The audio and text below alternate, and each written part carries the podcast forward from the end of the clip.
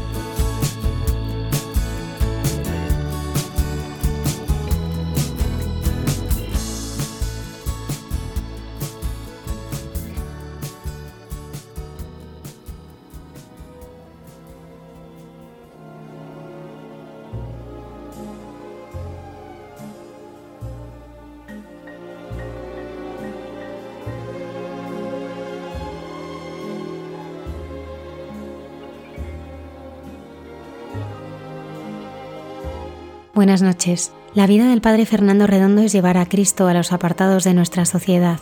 Hoy lo realiza con los emigrantes, pero anteriormente lo hizo abriendo brecha en las cárceles madrileñas y durante más de 20 años en la selva amazónica, mostrando un Dios que es amor a los que no le conocen, sin echarse atrás pese a las dificultades y peligros que se presentaban.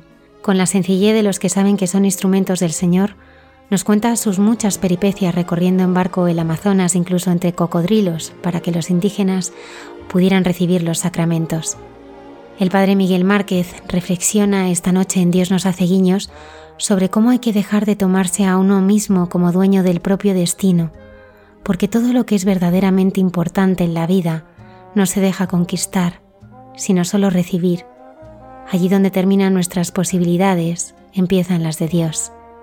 La arqueóloga y biblista Cayetana Jairi Johnson nos trae la curación de la suegra de Pedro en su sección Jesús en su tierra. Santa Teresa Yornete Ibars, patrona de la ancianidad, fundadora de las Hermanitas de los Ancianos Desamparados, es la protagonista de Santos de Andar por Casa con el padre Alberto Rollo. La hermana Carmen y José Manuel dialogan sobre el escapulario de la Virgen del Carmen en Entre tú y yo. Saludamos a Antonio Escribano en el control y a Lola Redondo en las redes sociales. Gracias por acompañarnos. Comenzamos.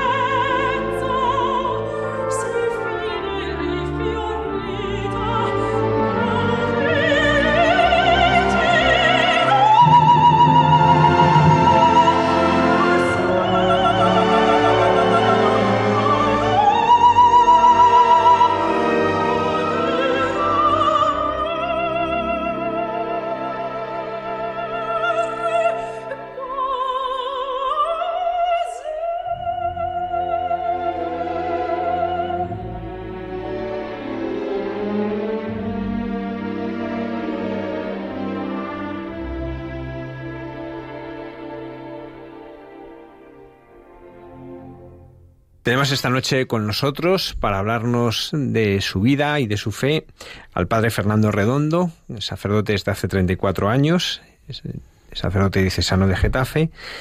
Ahí empezó, cuando empieza la diócesis en 1991, la pastoral penitenciaria y luego ha sido misionero en Brasil durante 15 años. Buenas noches, Fernando. Buenas noches, Javier. Pues muchas gracias por acompañarnos. Yo me gustaría que nos contases pues tus principios vocacionales, ¿no? ¿Cómo, cómo descubres tú al Señor, en primer lugar, y, cómo ya después descubres, al conocer al Señor, cómo te llama a seguirle. Fíjate, eh, yo tengo mis primeros recuerdos eh, de, de mi vocación, podemos decirlo así, parece mentira, a una edad muy temprana, siendo muy pequeño. Yo soy de Asturias, nacido en Asturias, y yo me eduqué con los hermanos de la Salle, y les debo mucho les debo mucho a esto. Y bueno, pues yo de, pequeñito, de verdad, yo he sentido siempre a Dios dentro de mi vida. También por la fe de mi madre y todo eso, ¿no? Como alguien muy cercano y dentro de mí. Y muy, y muy ligado también, pues en, Asturias yo soy de una aldea, ¿eh? de una aldea, una aldea de montaña y presente. Yo recuerdo de pequeño pues sentir a Dios pues en medio de esa naturaleza y yo a veces ahora lo pienso haciendo una reflexión tan pequeño cómo yo podía sentir eso y de tal manera que yo me veía sacerdote ya. Yo no entré con los hermanos de la Salle, a los que quiero mucho, me decía, porque ellos son hermanos y yo ya quería ser sacerdote, ¿no? Y alguna vez se lo he dicho a alguno, mira, cuando admitáis sacerdotes me voy con vosotros. Pero bueno, pues fue una cosa muy así, yo puedo decir casi desde el vientre materno, ¿no? Como dice el profeta. Luego va pasando el tiempo y bueno, ya eh, mis padres vinieron a Madrid, yo seguí siempre en contacto, por supuesto, con la parroquia, siempre muy en grupos de, jóvenes y tal. Y eh, recuerdo que a la edad, pues eso, siendo adolescente, pues el sacerdote de la parroquia donde yo estaba, que fue en Villaverde, además don Miguel Ángel, Miguel Ángel que fue de nuestra diócesis, que luego fuimos compañeros, si él lo recuerda. Y, y entonces, pues dice, bueno, pues ¿por qué no vas al seminario y tal? Pues, y en aquella época dije, no, yo creo que no, yo, yo quiero ser un buen cristiano, quiero ser un padre de familia, ¿no? Bueno, hablamos del tiempo de la adolescencia, ¿no? Pero Dios está llamando y Dios no se cansa. Y llegó un momento en que ya cuando yo tenía pues 16 eh, años, ahí la verdad que yo empecé a sentir de, bueno, yo no me sentía a gusto yo participaba en la parroquia, eh, empecé a colaborar en, en Orcasitas, en Orcasitas, en la meseta, con los misioneros de la Preciosa Sangre, desde un grupo de jóvenes de la, de la Legión de María. Íbamos a visitar en aquella época, aquello eran chabolas, eran gitanos, y yo los sábados dedicábamos con otros jóvenes la mañana del sábado a dar clases y tal, ¿no? Desde nuestro compromiso de, de fe y yo ahí sentía, ¿no? Yo pues seguía estudiando y no me y no me sentía a gusto. Dios yo creo que me pide algo más. No me pedía unas horitas para dedicarlas a los demás, esto, sino que yo sentía que Dios me pedía la vida entera. Y ahí ya empecé a plantearme en serio eh, cómo darme totalmente a Dios, ¿no? Bueno, pues estaba la posibilidad del seminario diocesano, pero yo siempre sentí esa, en mi vocación, ese deseo también de darme a los demás, pero a los más necesitados también. Y por eso ahí yo, mi vocación sacerdotal está muy ligada a la vocación misionera. Ahí, pues bueno, pues Dios se va manifestando como quiere, y ahí conocí a los misioneros javerianos, y realmente yo me, me sentí identificado con esa, con ese carisma misionero, bueno, pues empecé a tomar contacto con ellos y entré y mi formación, aunque ahora yo soy sacerdote, sacerdote diocesano de Getafe, 34 años y prácticamente pues eh, sacerdote diocesano casi toda la vida, pero mi formación, eh, mi formación fue una, una formación un instituto misionero. ¿eh? Y me ordené. Luego después, pues bueno, pues Dios te va mostrando los caminos y tú parece que quieres por ahí y Él te lleva por otro lugar pero yo siempre, siempre la vocación misionera estuvo ahí presente. Eh, ¿Cómo llegué yo a la diócesis de Getafe? A ver. ¿Cómo, ¿Cómo, cuando tú querías ser misionero, dónde te imaginabas tú de misionero? Pues fíjate, yo entré en la, en la congregación de los misioneros javerianos y el inspirador y el modelo es Francisco Javier. Y entonces yo siempre quise ir a Japón. Mi, eh, yo me hice misionero javeriano, quería ir a Japón. Japón era la misión donde yo quería ir. ¿eh? Allí fue donde Francisco Javier evangelizó y de hecho, bueno, pues él luego después quiere ir a China que y muere ¿no? en el intento y ahí es un poco el carisma también del fundador de los javerianos, que no es San Francisco Javier, claro, él no fundó nada, eh, fue un sacerdote, un santo San Guido María Conforti, italiano, y él también se entusiasmó con Francisco Javier y entonces él quiso, bueno, pues seguir Francisco Javier no llegó a China y de hecho él fundó la congregación para ir a evangelizar China. Y entonces, bueno, pues yo ahí me sentí muy identificado con todo esto, ¿no? Con la, con la misión en, en Asia y concretamente en Japón. Y bueno, pues ahí, y de hecho, siendo estudiante, eh, ya era profeso, eh, profeso temporal, eh, estuve dos años en Bangladesh formaba parte de nuestro currículum formativo de los javerianos, ¿eh? como formación específica a la misión. Y como yo me orientaba para trabajar en Asia, en, en, Japón, y dos años en Japón no se podía hacer la experiencia pastoral porque el japonés es dificilísimo, entonces necesitabas primero una base de inglés, y después un poco de y después eh, aprender el japonés no ibas a hacer nada. Y entonces lo que en aquel momento los formadores decidieron bueno pues para que tuviera contacto con la cultura ya de Asia entonces fui a Bangladesh que fue una experiencia también ahí eh, vamos eh, maravillosa no y ahí sí que la lengua aunque parezca más difícil es mucho más fácil y es asequible. Y de hecho yo estuve como casi dos años y aprendí la lengua de tal manera que teníamos una escuelita yo daba clases a niños, les enseñaba a leer en su, en su lengua, en bengalí. ¿eh? Y bueno, pues esa fue mi, mi, experiencia, digamos así, misionera. Entonces siempre, yo siempre, te, eh, la vocación sacerdotal siempre estuvo ligada a la vocación misionera. Y como te comentaba después, ¿por qué ahora soy diocesano? ¿no? Cuando eh, en un momento determinado, estando en Carabanchel, siendo ya sacerdote, eh, javeriano, recién ordenado en el año 85, eh, se funda una comunidad en Carabanchel, muy cerquita de la cárcel de Carabanchel, y entonces nos piden colaboración en la cárcel los capellanes que estaban ahí. Y concretamente a mí, que yo había, bueno, pues había llegado de Bangladesh, pues bueno, pues me defendía un poquito en inglés, y en aquella época eh, la cárcel de Carabanchel estaba llena de nigerianos. Era todo el, en la época de la heroína, del tráfico de heroína. Y sabes que los africanos son de por sí gente muy religiosa, ¿no? Muchos de ellos eh, católicos, mediante sus misiones. Y recuerdo que el capellán me dice, mira, es que el domingo a la hora de la misa, la capilla se llena y la mayoría son africanos y hablan inglés, tienen como, como base el inglés y yo no tengo ni idea.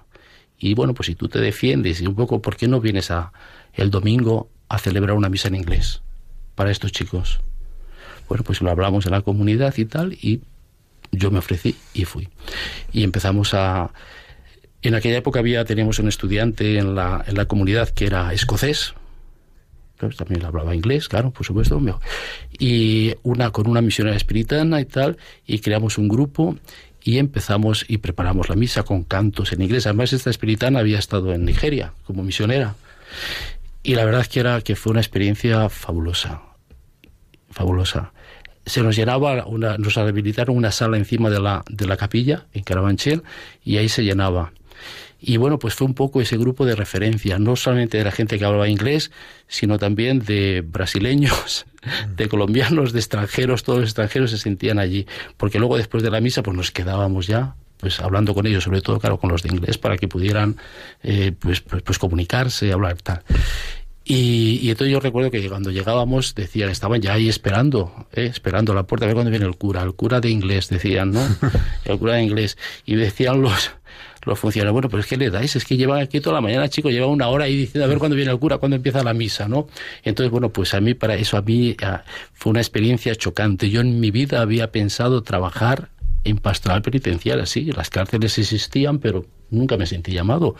Por lo que te decía, tú eh, crees, te sientes llamado a eso y Dios te va, te va mostrando el camino y te va llevando por aquí y por allá. Bueno, pues ahí un poquillo, un cierto conflicto también en la comunidad por esa, por esa cuestión de pastoral que yo hice la opción de, de seguir trabajando en la, en la cárcel y ahí pedí una, un permiso para poder seguir ejerciendo ese trabajo en Carabanchel, que era entonces diócesis de Madrid, claro, y eh, al mismo tiempo, pues hablando con el que luego fue el primer obispo de Getafe, don, don Francisco Golfín, ¿verdad?, que era el encargado del clero, pues yo también un sacerdote también pues joven, recién ordenado, y entonces me dice, muy bien, pues vale, es estupendo hace, que sigas trabajando en Carabanchel, con los capellanes y tal, pero sería bueno que, que estuvieras en contacto también con una parroquia, es muy joven también, no solamente dedicarte a la...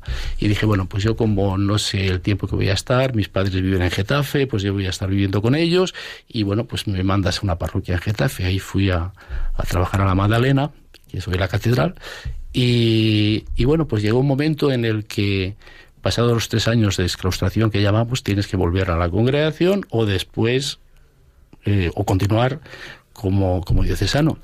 Y yo recuerdo que don Francisco me dice, bueno, pues allí mismo en la, en la sacristía de la, de la Catedral de la Magdalena, pues él había recibido la carta del provincial y dice, bueno, Fernando, ha llegado el momento de volver con tus hermanos. ¿Qué vas a hacer? Él me dice, yo, desde luego, yo estoy contento contigo, el trabajo que estás haciendo aquí, además él, yo le trataba porque él venía a la catedral, en la cárcel y tal, tú verás. Y yo le comenté a don Francisco, yo realmente mi vocación sacerdotal siempre estuvo ligada a la vocación misionera. No tanto a lo mejor estar con los javerianos, yo, porque yo lo que buscaba era ser sacerdote misionero. Y don Francisco dice, bueno, pues ¿quién te dice a ti que para ser misionero tiene que ser javeriano? El sacerdote diocesano se ordena también para la Iglesia Universal. Y yo me quedé mirando, usted me está diciendo que si yo me quedo aquí, eh, yo podría en un momento, si yo le pido, puedo ir a, a misiones como sacerdote diocesano. ¿Por qué no? Dije, pues entonces me quedo. y luego, bueno, la historia lo que vendrá después. De hecho, yo después eh, em, seguí trabajando ahí en la pastoral penitenciaria porque era, ahí ya se crearon las, las cárceles de Valdemoro, de, bueno, primero de primero la de Navalcarnero, Valdemoro, luego después eh, Aranjuez. Aranjuez.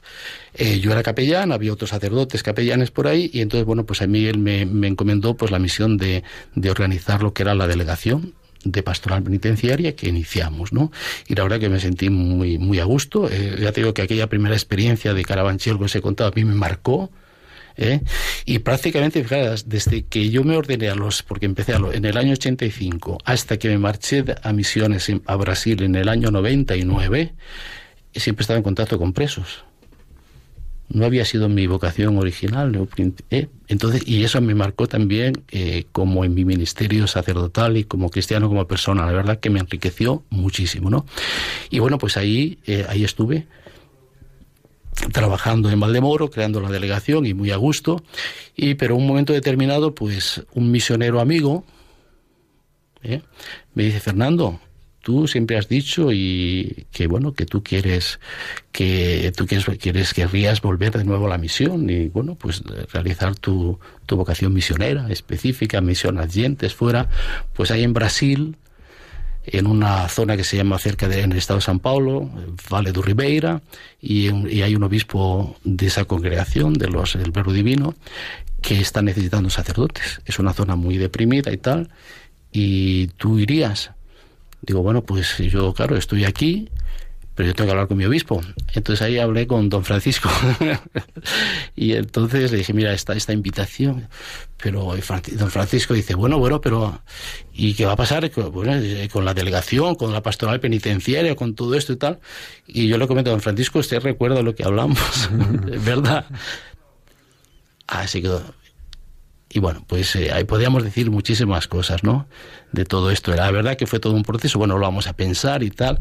Recuerdo que, bueno, salimos otro Víctor, otro sacerdote, porque también entonces eh, yo estaba con él colaborando en la parroquia y él también quería ir a, a Brasil, ¿no?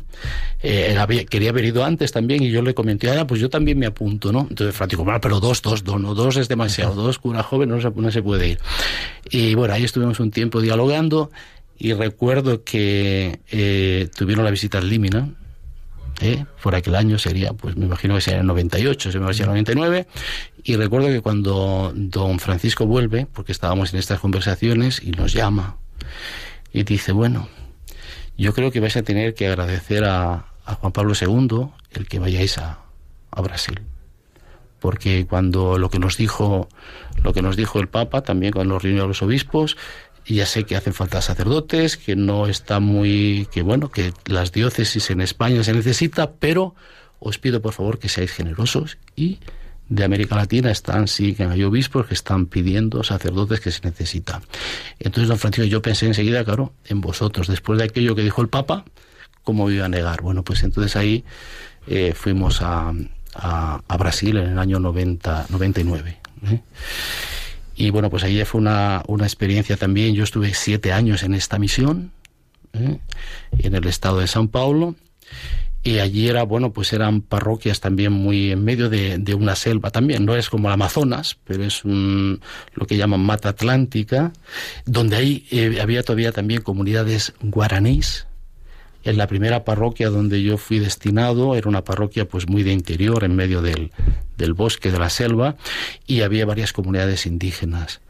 Y entonces, claro, yo ahí fui como párroco y la verdad que fue también pues una experiencia muy bonita de, de, fe. Eran comunidades que estaban un poco desatendidas, porque ya sabéis allí, claro, no es como aquí, una parroquia en Brasil, ¿eh? Pues puede tener, yo recuerdo en esa primera parroquia tenía 34 comunidades, que eran como pueblecitos, que muchas veces cada una de esas podía ser una parroquia. Entonces era el pueblo mayor, que es donde estaba la iglesia matriz, que se llamaba, y las demás comunidades, que estaban a lo mejor, bueno, pues eran por caminos de cabras, donde tenías que llegar para atender esas comunidades, ¿no? Eran comunidades que tenían la misa una vez por mes. Ahí. Y bueno, pues había el sacerdote que había estado antes, pues el pobre llevaba esa más otra, más otra parroquia, pues imagínate tú el tiempo que podía dedicar, ¿no? Al llegar nosotros, pues hombre, pues ya fueron, eh, fuimos dos sacerdotes que pudimos dar más tiempo. Entonces yo vi que la verdad una de las cosas que a mí me impresionaba allí en estas comunidades todavía es que en el momento en que tú te das, la gente responde de una manera increíble yo ahí tengo la imagen de la parábola de, de la parábola del sembrador, de esa semilla que cae en tierra buena, ¿no? Pones ahí y crece. Solamente basta sembrar y con generosidad, ¿no? Entonces era todo un ritmo de, de animación de las comunidades, de, de, de, evangelización, de formación, de celebración. Eh, en, la, la, la, la, misa de cada mes, que no, que no, te, no necesariamente era el domingo, porque no podías, ¿verdad? Pues era el día, era una fiesta, la gente de verdad lo vivía con, con, una fe increíble. Eh, la gente deseosa de conocer. Una vez al mes teníamos formación para los agentes de pastoral catequistas, porque claro, eh, fuera de la misa que, que, que, que, tenían una vez al mes, los demás domingos que hacían celebraban era la celebración de la palabra. Y había que formarles a estos a estos eh, ministros que llamábamos ministros de la palabra no pues yo veía con qué qué ganas qué avidez de conocer la palabra de Dios y luego ellos transmitirla ¿eh? no sería gente con mucha con mucha formación teológica pero con una vivencia estupenda no y yo de hecho algunas veces eh, iba o cuando incluso en la matriz, en la, en la iglesia matriz, yo celebraba así y la misa la, la, teníamos todos los domingos. Había celebración de la, de la misa por la mañana y por la tarde celebración de la palabra. Y alguna vez que a lo mejor iba por allí, entraba para ver también cómo, cómo, cómo ellos lo celebraban y la verdad que me quedaba admirado, la gente cómo, cómo celebraba, cómo transmitía, ¿no? Cómo transmitía la fe. Y luego, bueno, entonces ahí también empecé a, a, trabajar con las comunidades indígenas, sobre todo a través de una pastoral que se llama Pastoral de Crianza. La crianza es la pastoral de las de los niños pequeños, que era una, una pastoral específica en Brasil, que era porque había mucha desnutrición, ¿no? Y entonces, así como tenemos aquí Caritas tal, era una parroquia, una, una pastoral toda llevada por mujeres, ¿eh? por mujeres, en la que a las mamás se las enseñaba pues a alimentar de manera de manera adecuada a sus hijos, se les daba también alimentos, todo eso, ¿no? Y en estas comunidades indígenas pues había también bastante problema de este tipo. Entonces, a través de esa pastoral yo empecé a visitar estas comunidades guaraníes y allí pues empezamos también a hacer toda una labor de presencia, ¿no? de evangelización y tal. Y yo ahí me sentí también muy identificado a trabajar con los con los indios, ¿no? Porque nos parece claro que en Brasil que los indios están solo en Amazonas pero están en todo el Brasil todo el Brasil y allí esas comunidades indígenas. Vosotros habéis visto, si habéis visto la, la película de la misión, esos son guaraníes y es justo en aquella zona, ¿eh? de toda esa, zona donde son. Si yo te enseño una foto, ¿eh? aquí estamos en la radio, no podemos ver, pero yo lo he mostrado alguna vez en la televisión, te muestro una foto de la, de la aldea y tú dices, anda, pues esto parece la, parece la película de la misión. Siguen viviendo, viviendo de esa manera, ¿no? Y bueno, pues yo veía la, eh, una anécdota, por ejemplo. Ellos, eh, muchos de estos, algunos eran, eran bautizados, otros no. Siguen con su, con su, con su religión, con sus payés que llaman, ¿no? El chamán, sus chamanes. Y para, para que veáis hasta qué punto, bueno, yo llegué también a, a, integrarme con ellos, a, a, entrar, que ellos me decían, tú eres nuestro chamán blanco. De tal manera que ellos, los que no eran católicos, eh, o no habían sido bautizados, difícilmente ellos te se abrían, eh, te, te abrían mm, cosas de la conciencia, del corazón, a nadie que no fuera su chamán y a la gente se, quedaba, se, quedaba en, se quedaban así un poco extrañados de que vinieran a hablar conmigo. El pueblo guaraní, eh, ellos seguían mucho por los sueños. Y los sueños, eh, para ellos los sueños son muy significativos. Y los sueños son eh, intervenciones de Dios y, y como decir, como, como recados y mensajes de Dios, ¿no? Bueno, pues muchas veces me venían a, comentar estas cosas, ¿no? De tal manera que yo incluso he participado en algún, en algún ritual que está prohibido para cualquier blanco que no fuera, que no fuera indio, y yo a mí me, me, han, me han invitado. En una aldea concretamente que inauguraron lo que es la casa de oración que ellos llaman, pues a mí me llamaron el para que yo estuviera presente y también dijera algunas palabras. De tal manera que fijaros, era interesante porque en aquella, eh, cuando fue la inauguración, la televisión local, que era, era en el mes de abril, que se, llama, se celebra la Semana del Indio en Brasil, pues entonces estaban haciendo un programa y, transmitiendo aspectos de la, cultura, religión de estos pueblos. Y entonces, bueno, pues se enteraron que era la inauguración y tal, y querían grabar el momento a ver cómo se hacía eso, lo que hacía el chamán y tal. Y, entonces eh, yo, claro, yo llegué, pasé, y estos de la televisión luego llegaron después y querían entrar y dijeron, no, aquí no puede entrar nadie que no sea guaraní.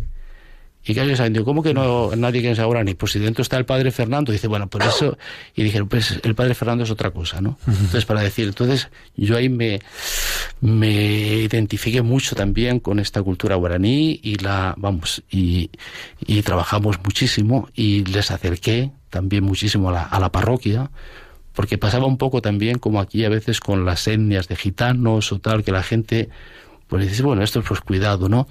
Y de hecho, bueno, pues eh, acercamos bastante para que fueran acogidos en, en la parroquia eh, y entonces la gente incluso lo decíamos, ya ha cambiado muchísimo. Antes las personas nos miraban así como bichos raros, y sin embargo hoy nos sentimos cuando venimos al pueblo, venimos a la parroquia, sentimos que la gente nos, eh, nos trata mejor, nos mira mejor, nos acepta, ¿no?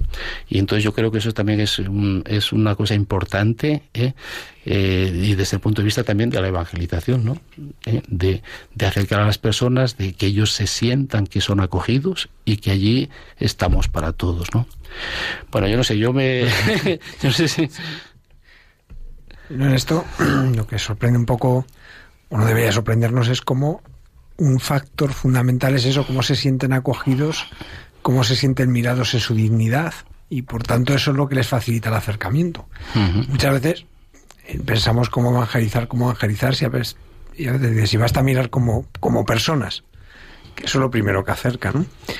Tras esta experiencia en que tú te introduces pues en esta, en esta vida de estos pueblos, eh, ¿cuándo marches hacia el Amazonas? Eso es, entonces, em, Amazonas dentro de Brasil eh, es realmente la tierra de misión, misión. Aquí yo estoy hablando en, el estado de San Pablo, mucha necesidad eh, con estas comunidades indígenas. Ahora, Amazonas es otro mundo. Y bueno, yo después de siete años, pasé siete años en esta primera misión, Ahí siempre los obispos, los obispos eh, brasileños hacían llamadas a, tanto sacerdotes locales de allí como misioneros a colaborar en la misión en Amazonas. Y yo esto para mí era como un martilleo, ¿no? Digo, bueno, yo que me he venido de España, es verdad que aquí se necesita, es verdad que la diócesis de registro se llamaba así donde estaba, bueno, pues también se trabajó mm, la cuestión vocacional, empezaron a haber sacerdotes ya también locales, y yo dije, hombre, se necesita, pero eh, yo creo que, que, tengo que dar un paso. Y en la, exactamente en la prelatura del Ábrea, ¿eh? en el en pleno corazón de selva amazónica, ahí había un obispo que ahora es dimisionario, eh, don Jesús Moraza, Agustino Recoleto, que él fue sacerdote en Getafe, mm. en la parroquia de Buenavista. ¿eh? de los agustinos, y en la época que yo fui sacerdote, que estaba allí en, en Getafe, pues coincidíamos y él fue nombrado obispo. Y bueno, pues él me conocía y sabía que habíamos ido a San Pablo y yo estaba en contacto con él y él siempre decía, Fernando, aquí necesitamos. También ya no solamente era la invitación de los obispos así en general, sino de él.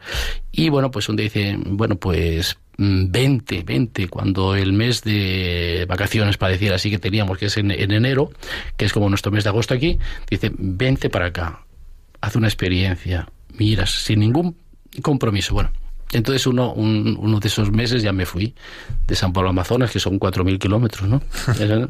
en el mismo país.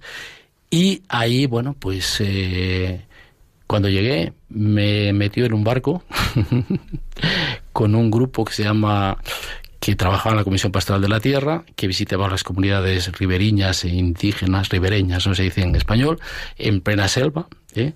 Dice, mira, te vas con este grupo, ves la realidad y cuando vuelvas una semana, pues tú me dices, tú decides si quieres venir para acá o te vuelves a, la misión en, en registro. Yo cuando me metieron en aquel barco, con gente que no conocía, tal, en medio de la selva, yo dije, bueno, si yo salgo vivo de aquí, esto... Porque el barco, me imagino que sería una cosa... El barco, bueno... En fin. No, es un barquito, bueno, si, si Charlie, eh, que estuvimos hace dos meses, hace dos años, estuvimos con un grupito, ¿verdad? Que estuvieron haciendo esa experiencia. Bueno, pues ellos conocieron ese, ese mismo barco. Y donde, se, donde allí se, se come, se duerme, se hace la vida, ¿no? y vas recorriendo pues todas las, las comunidades. Bueno, pues fue esa semana y yo lo que vi en el, en el río, que además ellos estuvieron, les llevé porque es el río de mi corazón, allí el río Itushi, que es un afluente de, del río Purús grande, a su vez afluente del gran río Amazonas, ¿no? que es toda la cuenca del Amazonas. Entonces era, era una zona en la que hacía 15 años que no iba un sacerdote misionero en aquella zona. Porque fijaros, la prelatura del Ábrea, para que tengamos un poco de idea, son 230.000 kilómetros cuadrados. España son medio millón, ¿verdad? 500 y pico mil. Esa era toda la, podemos decir, la diócesis, en los que éramos 10 sacerdotes, otras 10 hoy religiosas. Eh, las comunicaciones terribles por barco. Las comunidades que podíamos llegar a través de la famosa transamazónica, que era que es una carretera de barro y, solamente se podía transitar en verano cuando cuando ese barro está seco. Bueno, pues entonces es dificilísimo. Yo tardaba en llegar desde desde la, el pueblo en Lapria, donde residíamos, hasta la última comunidad solamente para llegar tres días en barco. Y luego a partir de ahí empezabas a hacer la visita, el trabajo en las comunidades. Por tanto, cuando salíamos en, uno, en una de estas expediciones, por llamarlo así, estábamos 15, 20 días fuera sin volver a casa en las comunidades. Bueno, pues entonces me mandan a este río Itusí, una maravilla, una preciosidad, yo ver el, desamparo de las personas, como, esa, como ese, ese río había sido entre comillas abandonado porque no había no había misioneros. Entonces había menos, era menos gente menos poblada pues bueno pues se iba a otras a otras zonas. Qué pasó sabéis que por allí está el tema también de las sectas no bueno, pues algunas de estas comunidades, pues estas sectas habían hecho sus iglesitas y mucha gente se había pasado. Pero fijaros, ¿cuál fue mi sorpresa? Cuando yo llego a decir que viene un, que viene un padre, eso era y, así de, manera, cuando yo bajábamos a la, a la, aldea, ¿eh? bajábamos del barco, atracábamos, y iba con este grupo, que era una pastoral específica, que luego yo trabajaba, que era la defensa de los territorios, pero eran seglares.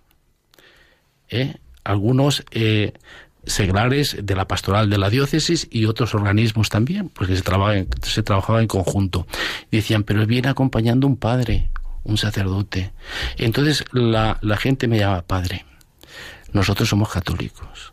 Lo que pasa es que, claro, aquí nunca, nunca más han venido los padres, pues el único sitio donde teníamos para rezar era esa capilla de los protestantes.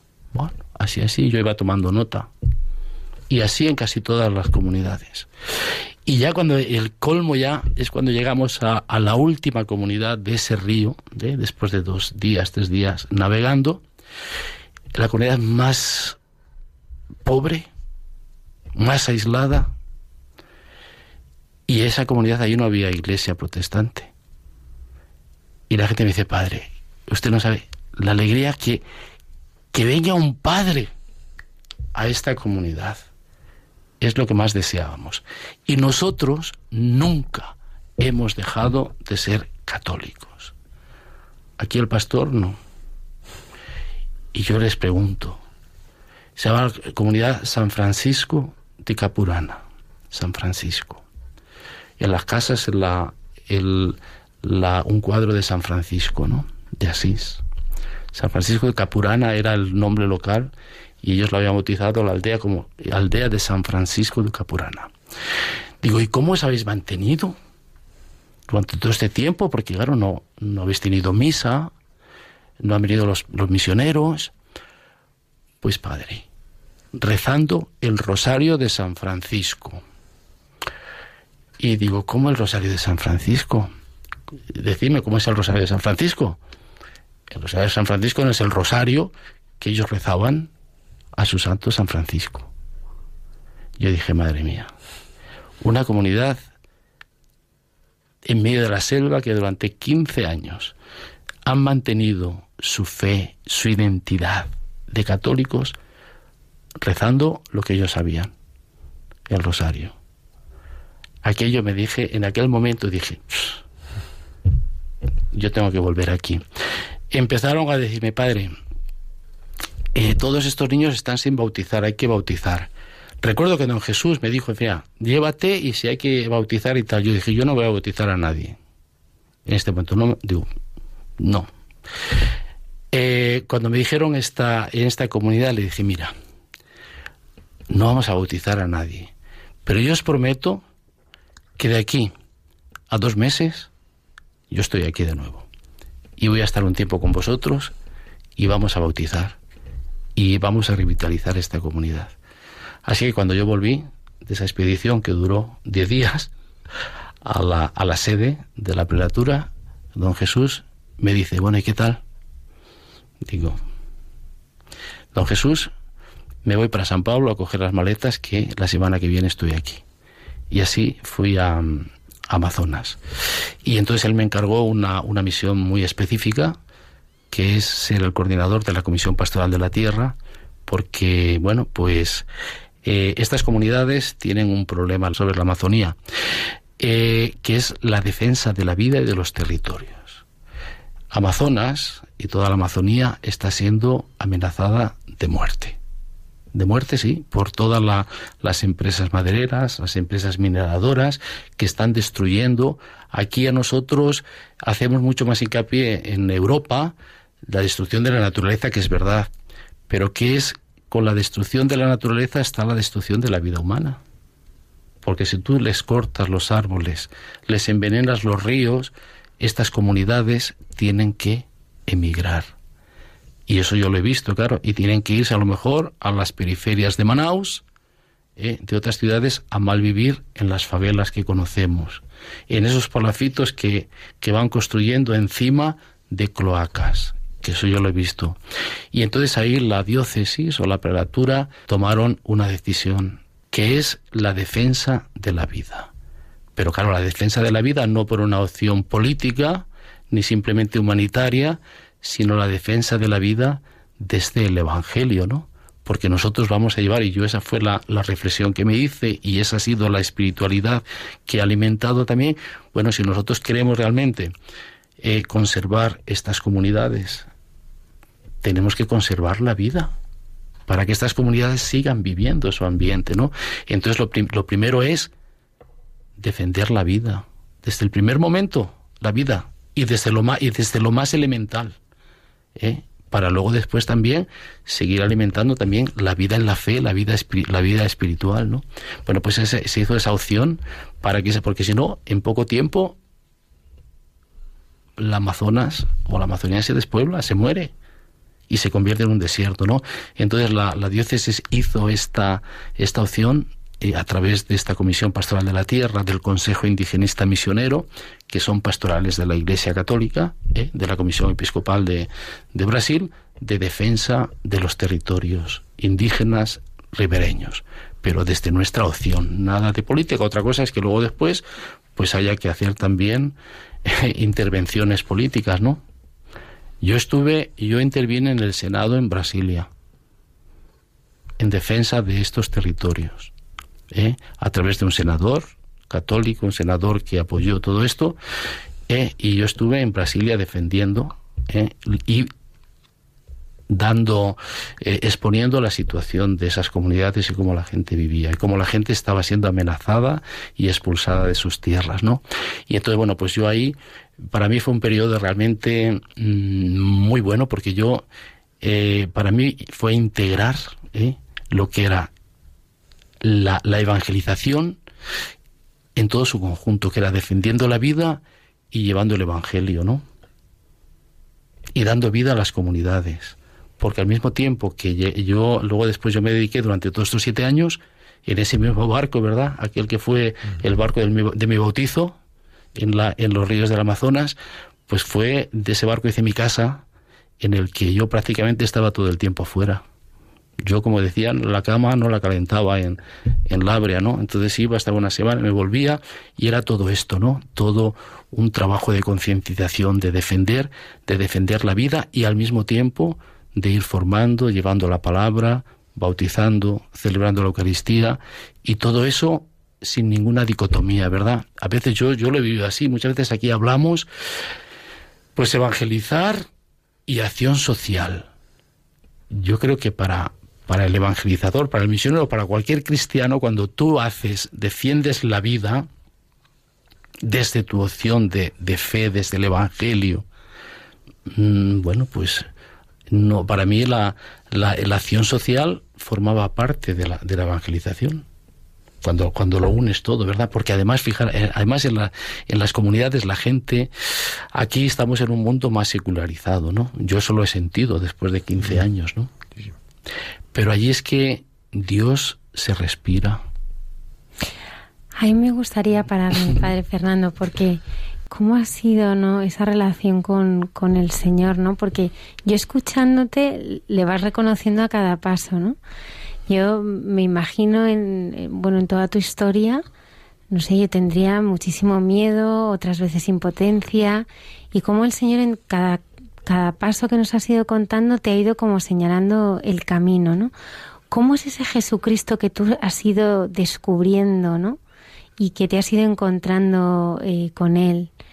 Eh, ¿Cómo es esa persona que tú has ido tratando y, que te has dejado guiar por Él, ¿no? Porque porque ahora mismo estabas contando lo del barco y cómo ves a esa comunidad rezando el rosario de San Francisco y era lo que tu corazón necesitaba para decir, es ahí mi lugar, ¿no? Es ahí donde el Señor me llama. Eso, yo, eso lo vi, una, una, eso, eso fue una, una llamada, para mí fue la invitación, el, el, testimonio de esa comunidad, decir, bueno, Señor, que tú quieres que esté aquí, esta comunidad está pidiendo a gritos, ¿no? Querer crecer en la fe. Y bueno, fíjate, mira, yo hay una oración que hago todos los días, desde hace mucho tiempo, desde que era seminarista, ¿no? Todos los días cuando me levanto es la primera oración que hago, antes de poner los pies en el, en el suelo, ¿no? Dirigida a Jesús, al Señor de mi vida. Y le digo, Señor, tú eres mi único Señor. A ti y a tu causa consagro toda mi vida. Bueno, pues ese es el Jesús el que yo vivo, ¿no? que es la experiencia de sentirle como alguien cercano, verdadero, amigo que está, ¿eh? y asumir su causa, que es la causa del reino, ¿no? Que llamamos, y el reino de la vida, ¿eh? el reino de, la justicia, que yo no lo separo. Pero ese Jesús, claro, pues es el que, te da es el que, es el que a mí me da la fuerza, es el Jesús que yo siento, es el Jesús ¿eh? que yo voy viviendo pues en la, en la meditación asidua de la palabra, en la celebración diaria de la Eucaristía.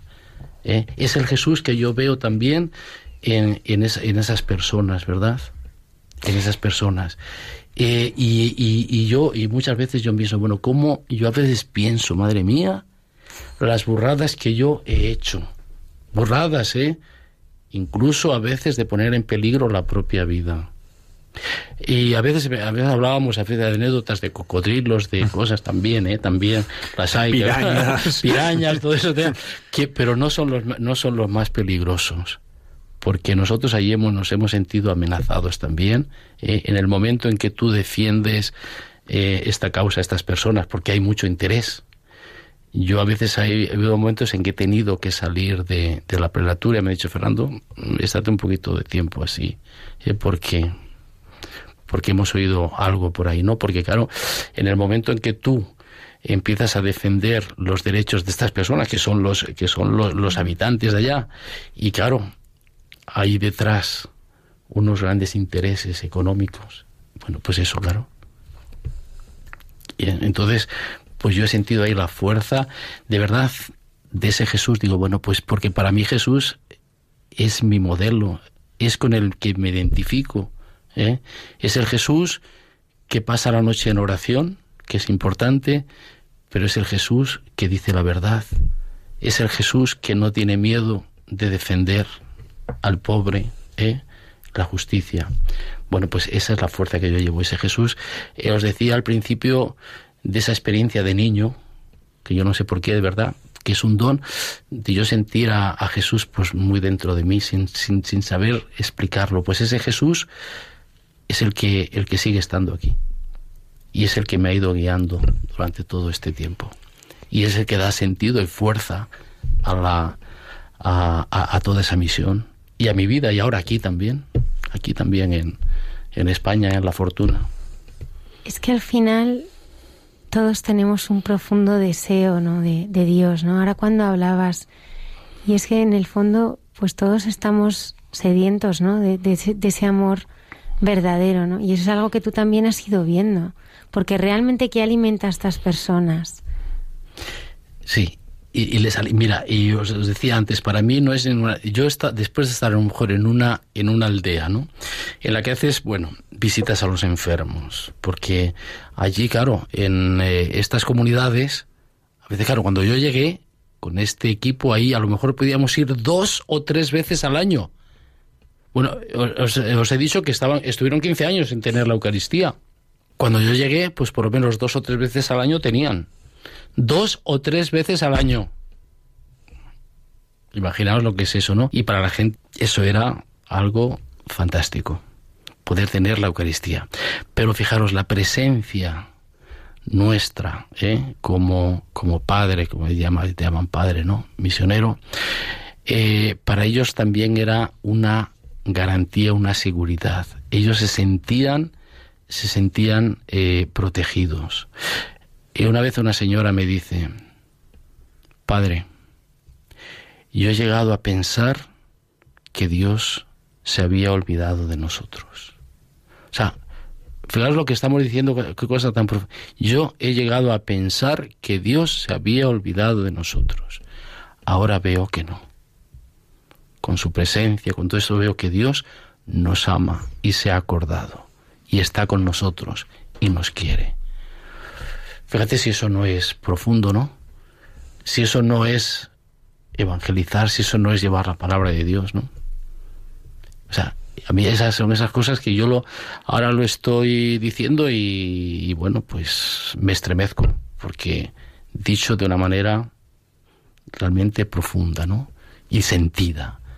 Pensábamos que Dios nos había abandonado, pero ahora vemos que no. Vemos que no. Entonces ahí ves la fuerza también, ¿no? De la Iglesia, a través pues de un misionero, de una misionera, eh, a través de pobres, ¿no? De pobres misioneros, como se decía el otro día, que somos, lo llevamos en vasijas de barro, pero llevamos una fuerza grande, ¿no? Que es ese Jesús que es la fuerza del Evangelio. Y la gente eso lo percibe. Y la gente lo percibe. Vamos, ese, porque eh, se dan cuenta perfectamente. Ese, ese trabajo que, que nosotros hacíamos, incluso, digamos, el trabajo puramente más social de defensa de los territorios, ¿no? Que luego lo conseguimos, conseguimos que esa gente no se fuera de ahí, pues también hay otra gente que lo hace. Otra gente también lo hace y yo no, y yo no dudo de que no lo hagan bien, ¿no? O políticos o, o gente de otras ONGs, lo que sea. Pero la gente percibe la diferencia. Nos decían, otra, otra de las cosas, para que veáis, Padre, los únicos que no vienen y se van a los dos meses o al año, sois vosotros. O sea, para decir, no venís aquí a decir cuatro cosas o a hacer cuatro cosas, sino que venís a estar. Y bueno, y la iglesia permanece. Yo me puedo venir, pero continúa, ¿no? Hay otro, otro misionero que reemplaza. Entonces, esa presencia continua de la iglesia, ¿no? Ellos, ellos eso, lo, eso lo perciben perfectamente y saben que no estás allí por ningún otro interés que no sea el interés de estar con ellos, de amarlos, de llevarles la palabra y todo y de defender la vida. Y bueno, pues eso también, bueno, pues eso también te da, te da fuerza, ¿no? Y decir, bueno, pues es importante. Y, y bueno, pues yo creo que algo estamos haciendo y acercamos a las personas, defendemos sus territorios, pero les acercamos a Dios porque ellos están viendo en todo esto que es Dios el que les está defendiendo, ¿no? Podríamos decir un poco, eh, hacerlo en paralelo como, bueno, pues la experiencia del Éxodo, ¿no? Cuando a Moisés Dios le dice, he oído el clamor de mi pueblo, ¿no? Que en Egipto está siendo explotado, está siendo, bueno, pues vete a liberarles. Pues yo un poco esa experiencia también la siento así. Porque ese Dios nos sigue, sigue siendo el mismo Dios, ¿no? Que se preocupa, que tiene el oído y, la mirada atenta, ¿no? Sobre sus hijos. Y somos nosotros los que vamos en su nombre. ¿Quién me envía? Yo soy, ¿no? Y eso yo les decía, lo decía muchas veces, pero tengo otra experiencia, aunque ahora me vuelva atrás, pero que es, que es la misma experiencia en Bangladesh, cuando yo era todavía seminarista, y recuerdo que me dicen, claro, y entonces, pues yo era, entonces tenía 23 años, y la gente decía, bueno, pero recuerdo que me dicen, pero vosotros, claro, para, para ellos nosotros somos gente que vivimos en, en los países ricos, abundando en la, bueno.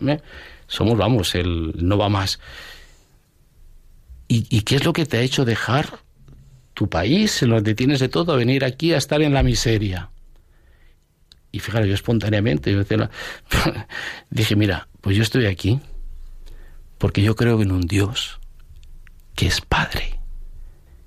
Y me he enviado aquí para que os diga que también es vuestro Padre que os ama. Así me salió espontáneamente.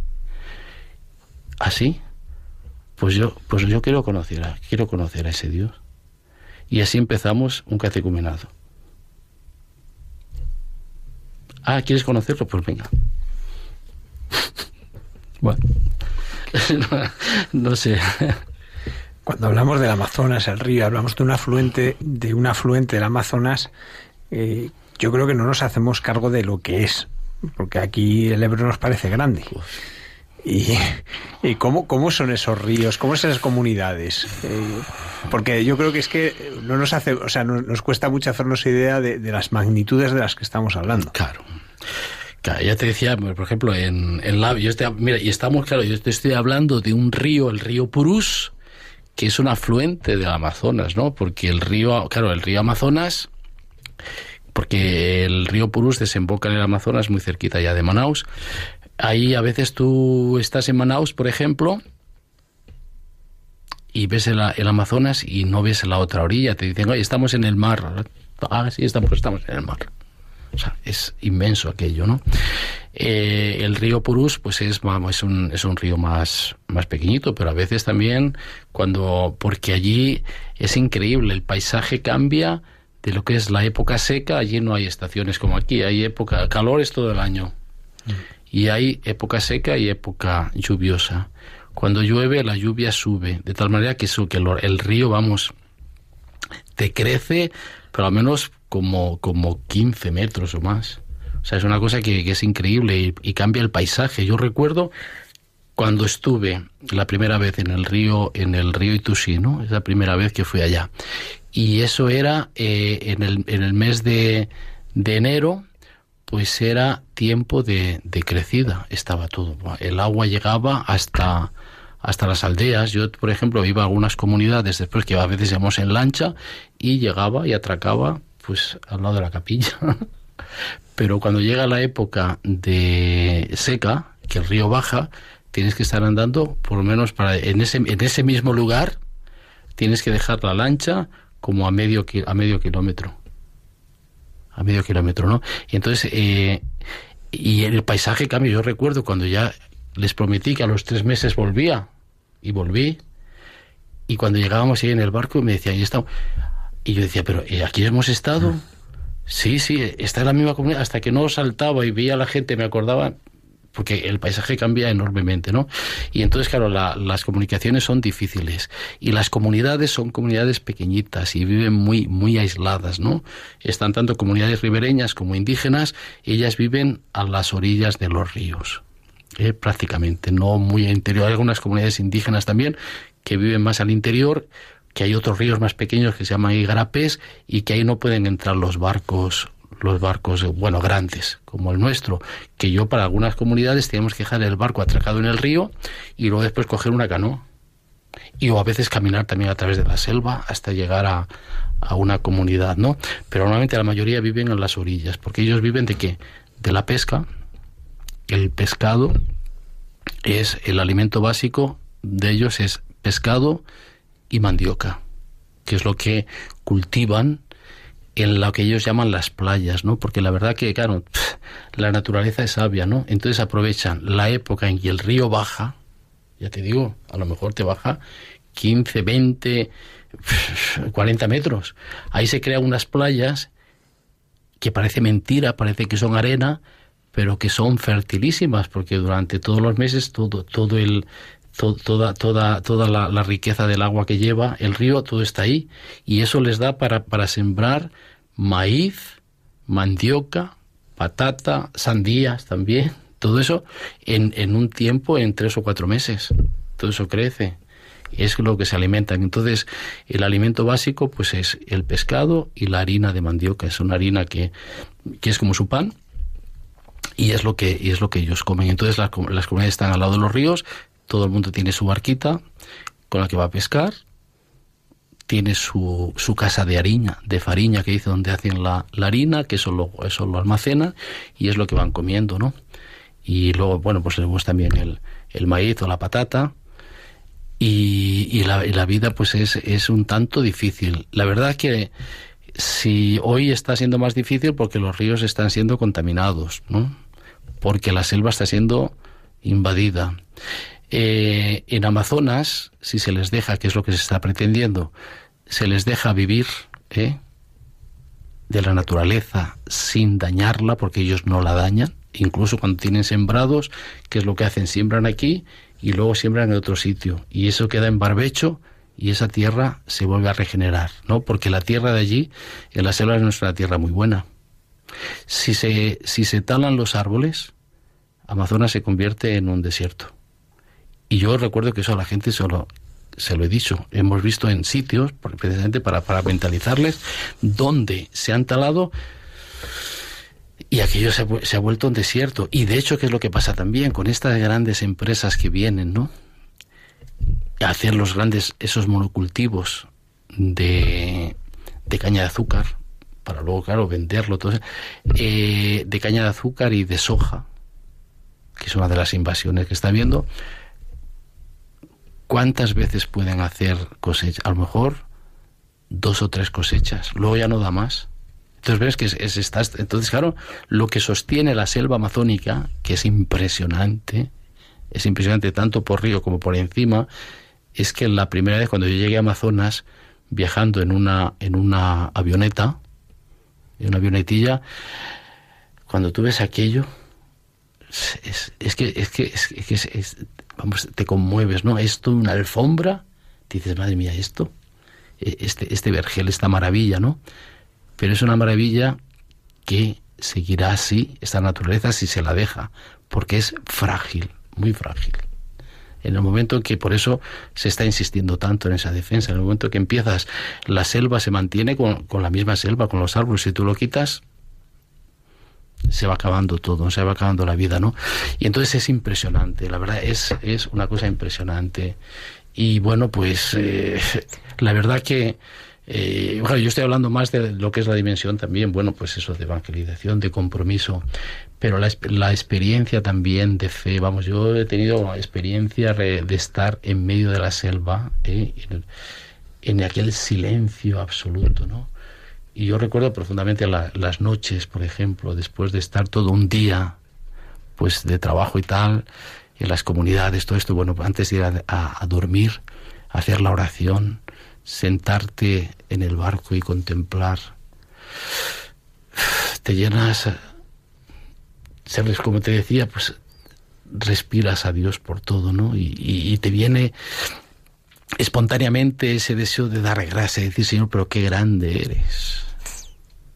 Qué grande eres, qué grande es esto. Y, y sin, vamos, sin palabras, ¿no? Entonces también esa experiencia, a mí eso también me ha, me ha enriquecido profundamente el contacto, ¿no? Con, con esa naturaleza, con la sencillez de las personas, todo eso te...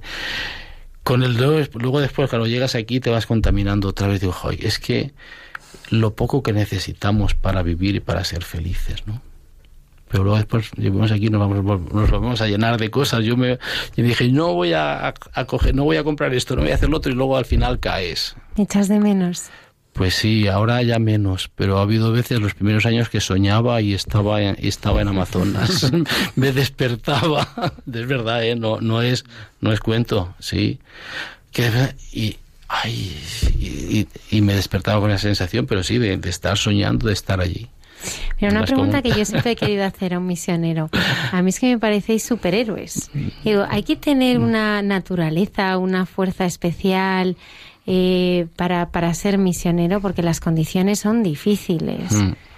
Y se necesita, ¿qué se necesita para ser misionero?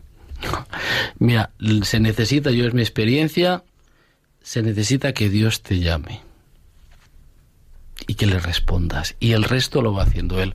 Porque yo hay cosas que no me las explico, sino, de verdad.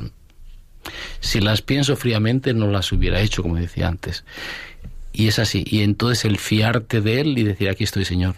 Como le decía, aquí estoy. A ti, a tu causa, consagro mi vida, lo que quieras. Y esa es para mí, esa es la fuerza. Para mí, es la fuerza de este pobre misionero. Es solo Él. Lo demás, pues te digo la verdad que hay veces que luego lo piensas en frío, pero bueno. Y yo he visto la mano, la mano de Dios Muchas veces, muchas veces, pero muchas. ¿Alguna de ellas? Muchas veces, muchas veces. Muchas veces. De cómo te ha salvado, de cómo te ha protegido. de te ha protegido, sí. De cómo ha ido siempre por delante. Sí, sí, sí. Incluso de, haber podido tener, porque más de una vez nos hemos quedado, ya me he quedado, te has quedado, aquí dices, aquí tirado en la carretera, ¿no? Allí tirado en la selva. Sin embargo, pues bueno, pues siempre aparece, aparece la providencia. Sí, más de una vez. Es difícil, ¿eh? Allí ha habido misioneros que han desaparecido, ¿eh? Es verdad. Eh, en Labrea, eh, concretamente, hay eh, una religiosa, se llama la hermana Cleusa, que está en proceso de beatificación, mártir por la causa indígena, eh, por, bueno, pues trabajar, por llevar el Evangelio así, defender. Eh, ha habido otros misioneros también, podemos decir, bueno, por accidentes en... tú es caer, mira, yo digo la verdad, caer en el río, tú podías saber nadar perfectamente, pero eso, es que caes y no, y no, y no sales. Por eso yo he visto, mira, una de las veces es decir, decimos a mí, no me, no me gusta contar mucho estas anécdotas, ¿no? Pero íbamos eh, precisamente a una aldea indígena. una aldea indígena. Habíamos dejado el barco en el río, en el río Grande. Cogemos nuestras cosas allí y habíamos quedado con la, con la, con los, eh, con, eh, con el jefe de la, de la aldea y otras personas que venían a buscarnos. Entonces por ayudarnos a llevar las cosas, lo que llevábamos, porque iba a ser, estamos pues tres o cuatro días en la aldea, pues tus cosas personales, que es poco, que allí no hay camas, entonces dormimos en las hamacas. Entonces tu cama te la llevas a, te la llevas a cuestas, ¿no? Te llevas tu, te llevas tu, tu mochila con tu hamaca y bueno, pues las cosas de para la celebración, ¿eh? de Eucaristía, lo que podamos llevar de material para formación, de catequesis, de Biblia, tal.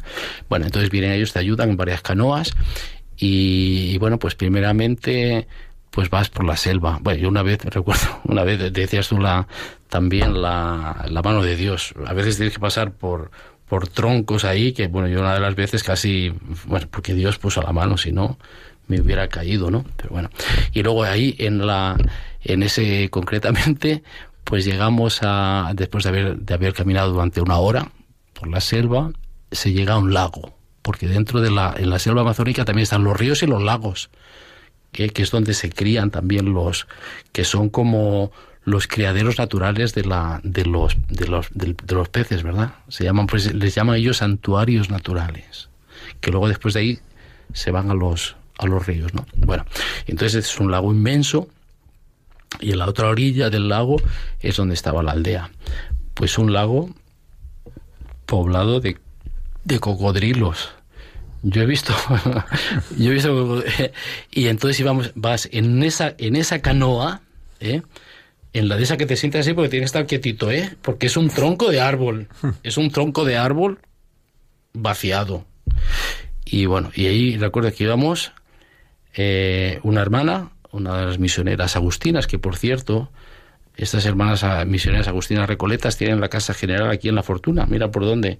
He trabajado con ellas allí, he venido a ser párroco en La Fortuna, donde con algunas de ellas hemos trabajado, ¿no? Y concretamente con esta hermana, de repente, porque normalmente los cocodrilos, eso, que son enormes, los tienes a veces de 5 metros, eh, cuando ven una, pues una, una canoa, claro que es más grande, que eso, enseguida se van, ¿no? Y eso lo decía la gente, la gente nativa, los indígenas. Si ellos supieran la fuerza que tienen, no podríamos salir porque te investirían, claro, lo que pasa es que yo normalmente, oye, pero yo no sé qué pasó, que aquello fue una cosa que increíble, íbamos ahí y de repente pasa una que casi nos da en la canoa, yo, que yo, yo me, nos vimos, yo me vi con la canoa así ya en el lago, y con la, y la hermana, pues toda su hermana, por favor, bueno, nos, eso ya te digo, son esas cosas que digo, bueno, es que en el momento lo piensas, bueno, si es que si nos caemos, no sales. Ya te digo, ha habido, ha habido algunos agustinos, que yo concretamente, uno fue precisamente en un accidente, iban, venía, iban de una reunión, bueno, yo no estaba allí, había sido años anteriores, ¿no? Pero que para que veáis que los peligros que hay también, que, que son reales, bueno, pues eh, se iban para la, para la parroquia, eh, habían estado en una reunión a nivel diocesano, y bueno, pues salieron, era de noche, y bueno, pues mientras llegas vas colocando las cosas, porque cuando salimos vas con un montón de cosas en el, en el barco y tal, pues te, bueno, pues esto él estaba atrás, ¿eh? y de repente pues viene a lo mejor se te junta una otra embarcación que viene como además ahí no hay no hay luz ni tal bueno pues se ve que chocó un poco él estaba atrás se cayó se acabó nunca se nunca se le encontró. Y esa y yo tenía experiencia también recuerdo eh, un niño ese domingo, ese domingo triste, eh, yo recuerdo que además había llegado de celebrar en una comunidad fuera y llegabas pues fíjate con el calor que hace allí eso, eso. bueno estas son otras cosas no son anécdotas ahí que bueno que luego de, que es lo que, que, que no te importa pero pero bueno, vienes cansado. Yo recuerdo que acaba de llegar a casa todavía, es que ni me había duchado ni nada, todo sudado, venían de, y de repente vienen corriendo, padre, padre, padre, ¿qué ha pasado? Que un niño se ha caído aquí en el pueblo. Bueno, pues un niño que se cae y se acabó. No se, no se lo encuentra.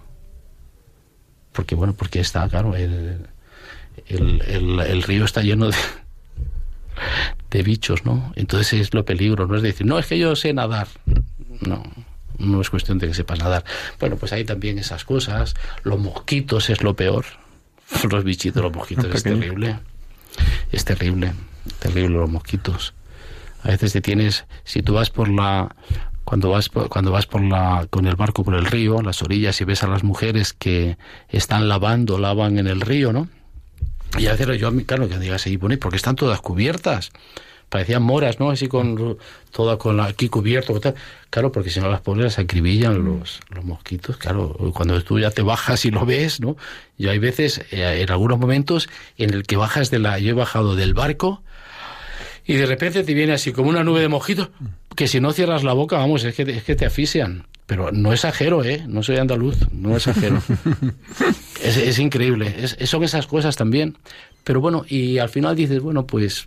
Mmm, Yo recuerdo, claro, cuando aquí me dicen, oye, hay un mosquito, digo, ¿qué? ¿Hay un mosquito? ¿Dónde está el mosquito? pues entonces, claro, hay cosas que, claro, tú relativizas, ¿no? Pero, pero allí es, es, es, increíble, sí, cuando llegas hay unos mosquitos que se llaman piuns y esos, son, esos te dejan te dejan eh, como si tuvieras un bolígrafo eh, o un rotulador así con una punta fina, hicieras unos puntitos así. A veces llegas con los brazos todos así pintarrejeados, ¿no? La gente, eso, ese es esa es la, el, la prueba de que has estado, como yo decía ahí, en el interior, ¿no? Se llama el interior en las comunidades. Ah, viene, cuando llega, ah, padre, viene del interior, aquí se nota, ah, se nota eh, que, que llega, llegas todo picado de, de mosquitos, ¿no? Con los puntitos negros ahí. Pero bueno, son cosas. Pues Fernando, muchísimas gracias por compartir todas estas vivencias con nosotros. Gracias a vosotros por permitirme también esta oportunidad de dar este testimonio. Gracias.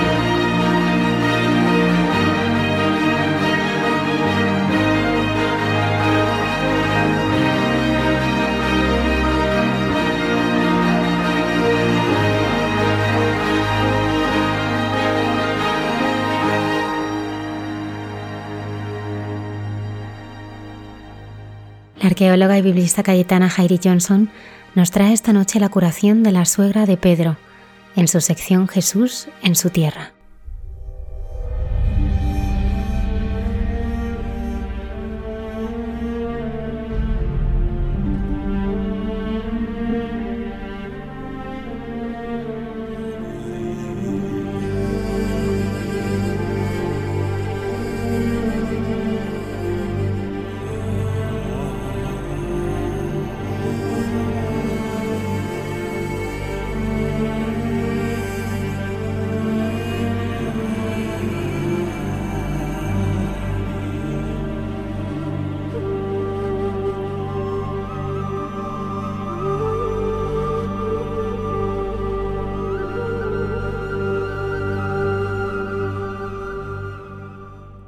Buenas noches de paz y bien en esta nueva edición semanal de esta sección llamada Jesús en su tierra. En primer lugar, discúlpeme un poco la voz eh, porque acabo de llegar de excavar un yacimiento íbero con conexiones fenicias eh, en el norte y a veces pues eh, el calor y la arena pues nos reseca un poco la garganta, así que espero afinar la voz todo lo mejor posible y especialmente porque el programa de hoy tiene un sentido bastante entrañable eh, dentro del mundo de los milagros eh, sanadores de Jesús. Y en este caso hoy quiero dedicarle algo muy sentido como es eh, la sanación de la suegra de Pedro. Ya sabemos que en nuestro mundo pues suele haber eh, proverbialmente no muchos eh, chistes, eh, ripios, chascarros, refranes, sentencias, muchísimas expresiones no para referirse de una manera no tan positiva sobre la figura de las suegras.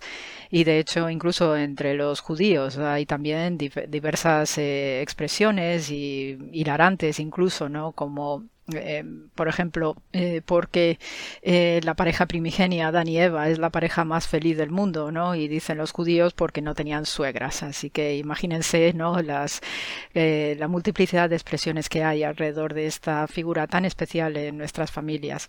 Y digo especial con mucha carga y mucho peso de significado, porque eh, este milagro de Jesús sanando a la suegra de Pedro tiene también, como toda su vida y todas sus acciones, una fuerte resonancia bíblica porque me voy a referir para explicar qué significa la, la, figura de la suegra en el judaísmo, pues a una pareja muy singular que aparece narrada precisamente en el libro de Ruth.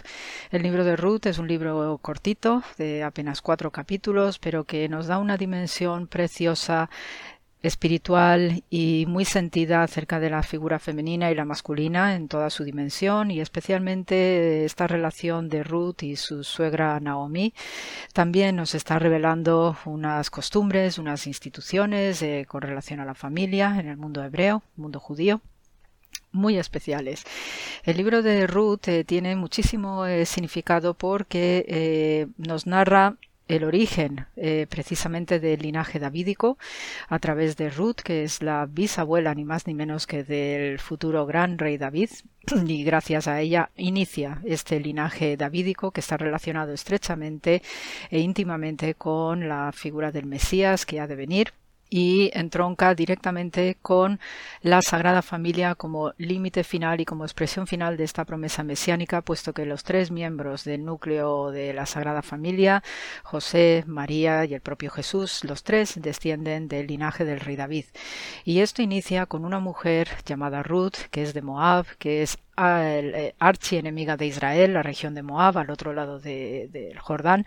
Eh, se sabe que es un pueblo, un reino que siempre estaba enfrentándose a los hijos de Israel y qué casualidad que tenemos un relato en el que la historia de la salvación arranca con una mujer que es extranjera.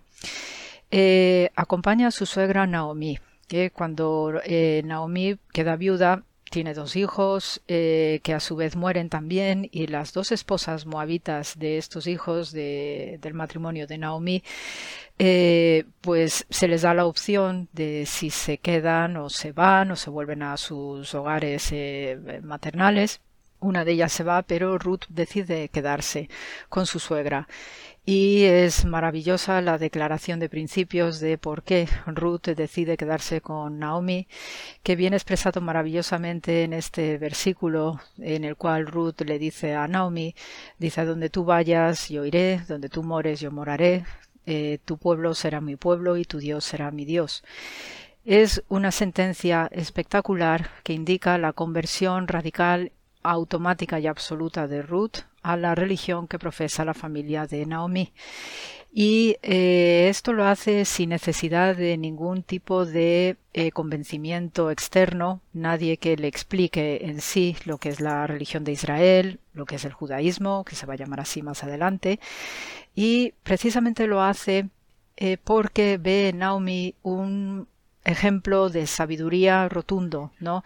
Con esta suegra que está muy pendiente de la familia de los hijos, que sabe preservar y que sabe eh, cuidar un modelo de rectitud femenino de cuidado del hogar, también de cuidado de lo que van a, va a ser eh, también el patrimonio, la descendencia.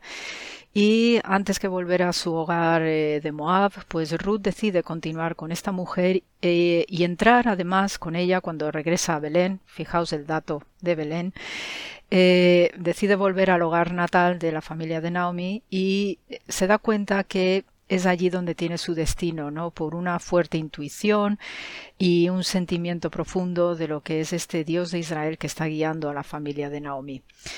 Eh, curiosamente, el libro de Ruth se lee en una de las grandes fiestas del judaísmo que se llama Shavuot, la fiesta de las semanas. Y en esta fiesta, que se celebra 50 días después de la Pascua hebrea, eh, se celebra el descenso de la ley sobre el Sinaí y cuando Moisés lo entrega al pueblo de Israel. En la comunidad judía alejandrina, la fiesta de Shavuot se llamó Pentecostés, porque la lengua vehicular de comunicación que utilizaban los judíos alejandrinos era la lengua griega. Y curiosamente esta palabra también la utilizamos nosotros en nuestra gran fiesta de Pentecostés, que coincide en fecha después de la Semana Santa cristiana, con ese descenso de las lenguas de fuego que afirma no la fe en aquellos apóstoles que se sienten un tanto despistados, desorientados, ¿no? después de los eh, acontecimientos de la pasión. Lo mismo le sirvió al pueblo de Israel cuando desciende Moisés con las tablas de la ley para confirmar lo que es esta revelación hecha por Dios y la entrega de la ley al pueblo de Israel. Entonces este libro se lee precisamente en esta fiesta porque Ruth representa esa conversión radical Mm, automática, inaudita, que confirma lo que es tener fe con mayúsculas. Y, por supuesto, al lado de una mujer estupenda como es su suegra Naomi. Las suegras en el judaísmo son figuras que hay que proteger, igual que todo el ser humano en general, pero Específicamente en la Biblia, en el mundo del Antiguo Testamento, se habla de la protección a las viudas y a los huérfanos. Y precisamente Naomi estaba viuda y eh, con ella no solamente va la carga de la caridad hacia las viudas, sino lo que representa institucionalmente las suegras. En el judaísmo es obligatorio que las eh, suegras que hayan quedado viudas pues vayan a acogerse en alguna de las familias de sus descendientes. Y eh, a veces o porque somos humanos no siempre es fácil eh, que se produzca la integración de las suegras y o los suegros en las familias ya hechas de nuevo. Entonces el judaísmo eh, prescribe una serie de normas de conducta, una ética también acerca de las relaciones de las familias con las suegras o los suegros en general y especialmente con las nueras, que ya se sabe también proverbialmente cómo ahí suele haber dificultades entre las nueras y las suegras, ¿no? Y algunos conflictos importantes.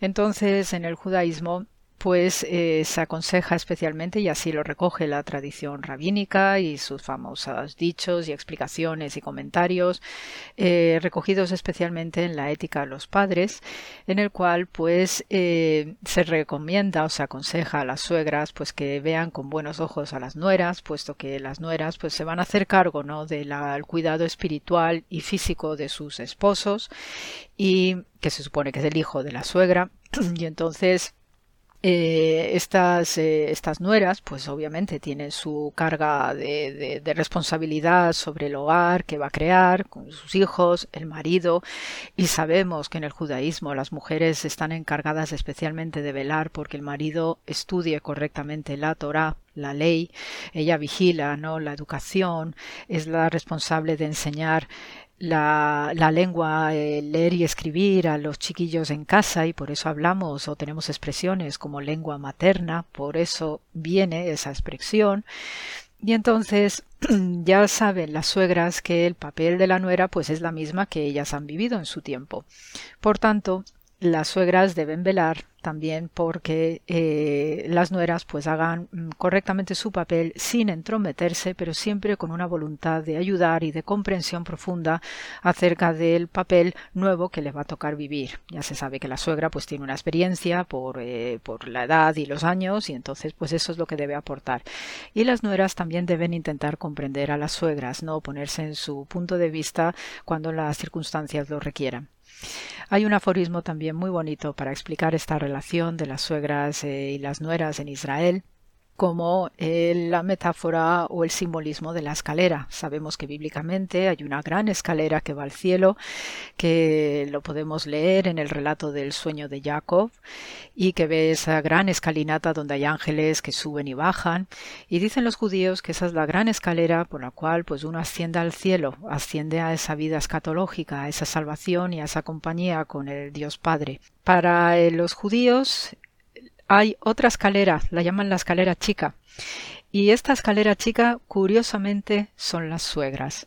Las suegras representan esa escalera pequeñita que siempre está en los hogares, está eh, ayudando a que la prole salga adelante, ayudar a la nuera en ocasiones cuando lo requiera, ayudar también a su hijo, ¿no? En, ocasiones específicas y sobre todo a velar por el patrimonio de la familia, porque las suegras eh, también tienen una independencia económica que heredan del marido difunto, puede disponer abiertamente de los negocios del marido y hay suegras maravillosas que han llevado adelante como mujeres independientes su comercio, sus negocios de textiles, sus granos de trigo, etcétera. Entonces, esta escalera chica que representa las suegras es una bonita imagen para identificar el papel de la suegra de Pedro. Precisamente sufre una fiebre gravísima y coincide en tiempo con el momento posterior a la sanación en la sinagoga de Kefarnaum de eh, el espíritu de la persona que tenía el espíritu inmundo que comenté en el programa del viernes pasado. Y eh, es eh, un acto muy especial, ¿no? Que aun diciéndole a Jesús que tenía fiebre que podía haberse interpretado como una fiebre normal o recurrente en ese tiempo, Jesús no se preocupa y se molesta porque esta mujer sane. En la fiebre en el Talmud se entiende que también está relacionado con posibles ataques demoníacos y por tanto Jesús después de haber realizado un exorcismo pues se apresura en ir a la casa de Pedro que está justo enfrente de la sinagoga de Cafarnaum para realizar esta sanación. Eh, uno se esperaría después de de haber sanado de una fiebre altísima, ya que esta mujer ardía como fuego, pues eh, uno esperaría que estuviese débil, que se quedase postrada en la cama para recuperarse bien.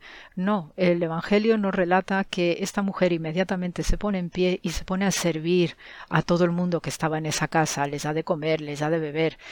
Es decir, la fortaleza de las suegras también es proverbial, son tremendamente resistentes y esta mujer en esta recuperación sanadora, milagrosa que le hace Jesús, le infla un espíritu realmente nuevo radical, de tal manera que en agradecimiento, que también es un acto simbólico poderosísimo en el judaísmo, el dar de comer y beber al prójimo, es la forma de agradecer este nuevo espíritu que ella ha recibido gracias a la sanación que le hace Jesús sobre ella.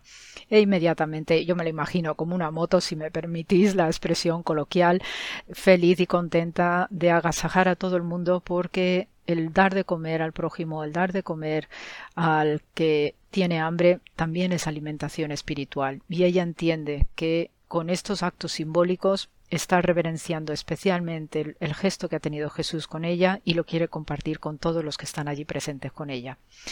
La casa de Pedro, hoy en Cafarnaum, se la conoce también como la ínsula sacra, porque inmediatamente los ya los inicios ¿no? de era cristiana se empieza a venerar este lugar donde se realiza este milagro de sanación con la suegra y hay una primitiva iglesia octogonal, ese era el formato de las primitivas iglesias cristianas y no es casualidad que sean octogonales porque el número 8 es el número del Padre, es el número de la perfección. Es decir, tenemos un escenario precioso que nos va eh, aumentando el nivel de lo que representa la figura de Jesús con todos estos códigos simbólicos que cuando uno tiene el espíritu abierto se regocija y se levanta a servir vino y a dar de comer a todos los comensales como hizo la suegra de Pedro. Así que pongámonos en marcha y seamos como la suegra de Pedro, con esta alegría y esta sabiduría profunda, que hilando atrás en el tiempo con Naomi y Ruth, viajando las dos solas camino a Belén, inauguraron una dinastía preciosa de salvación y redención que culmina la Sagrada Familia de Jesús. Un abrazo cordial de paz y bien y buen fin de semana a todos.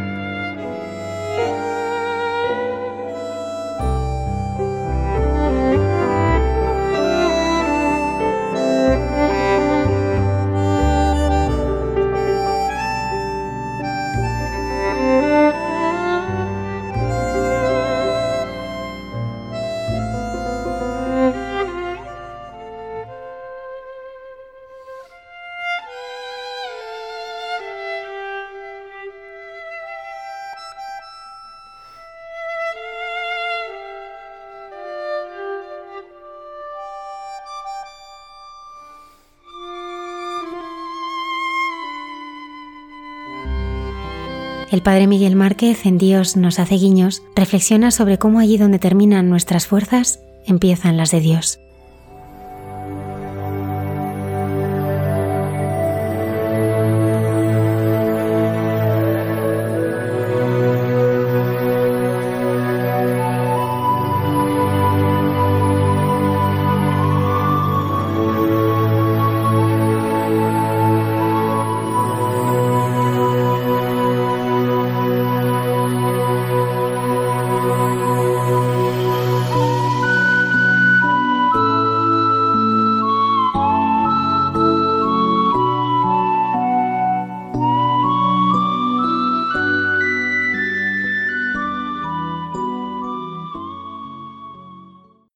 Noches a todos los que escucháis en este momento.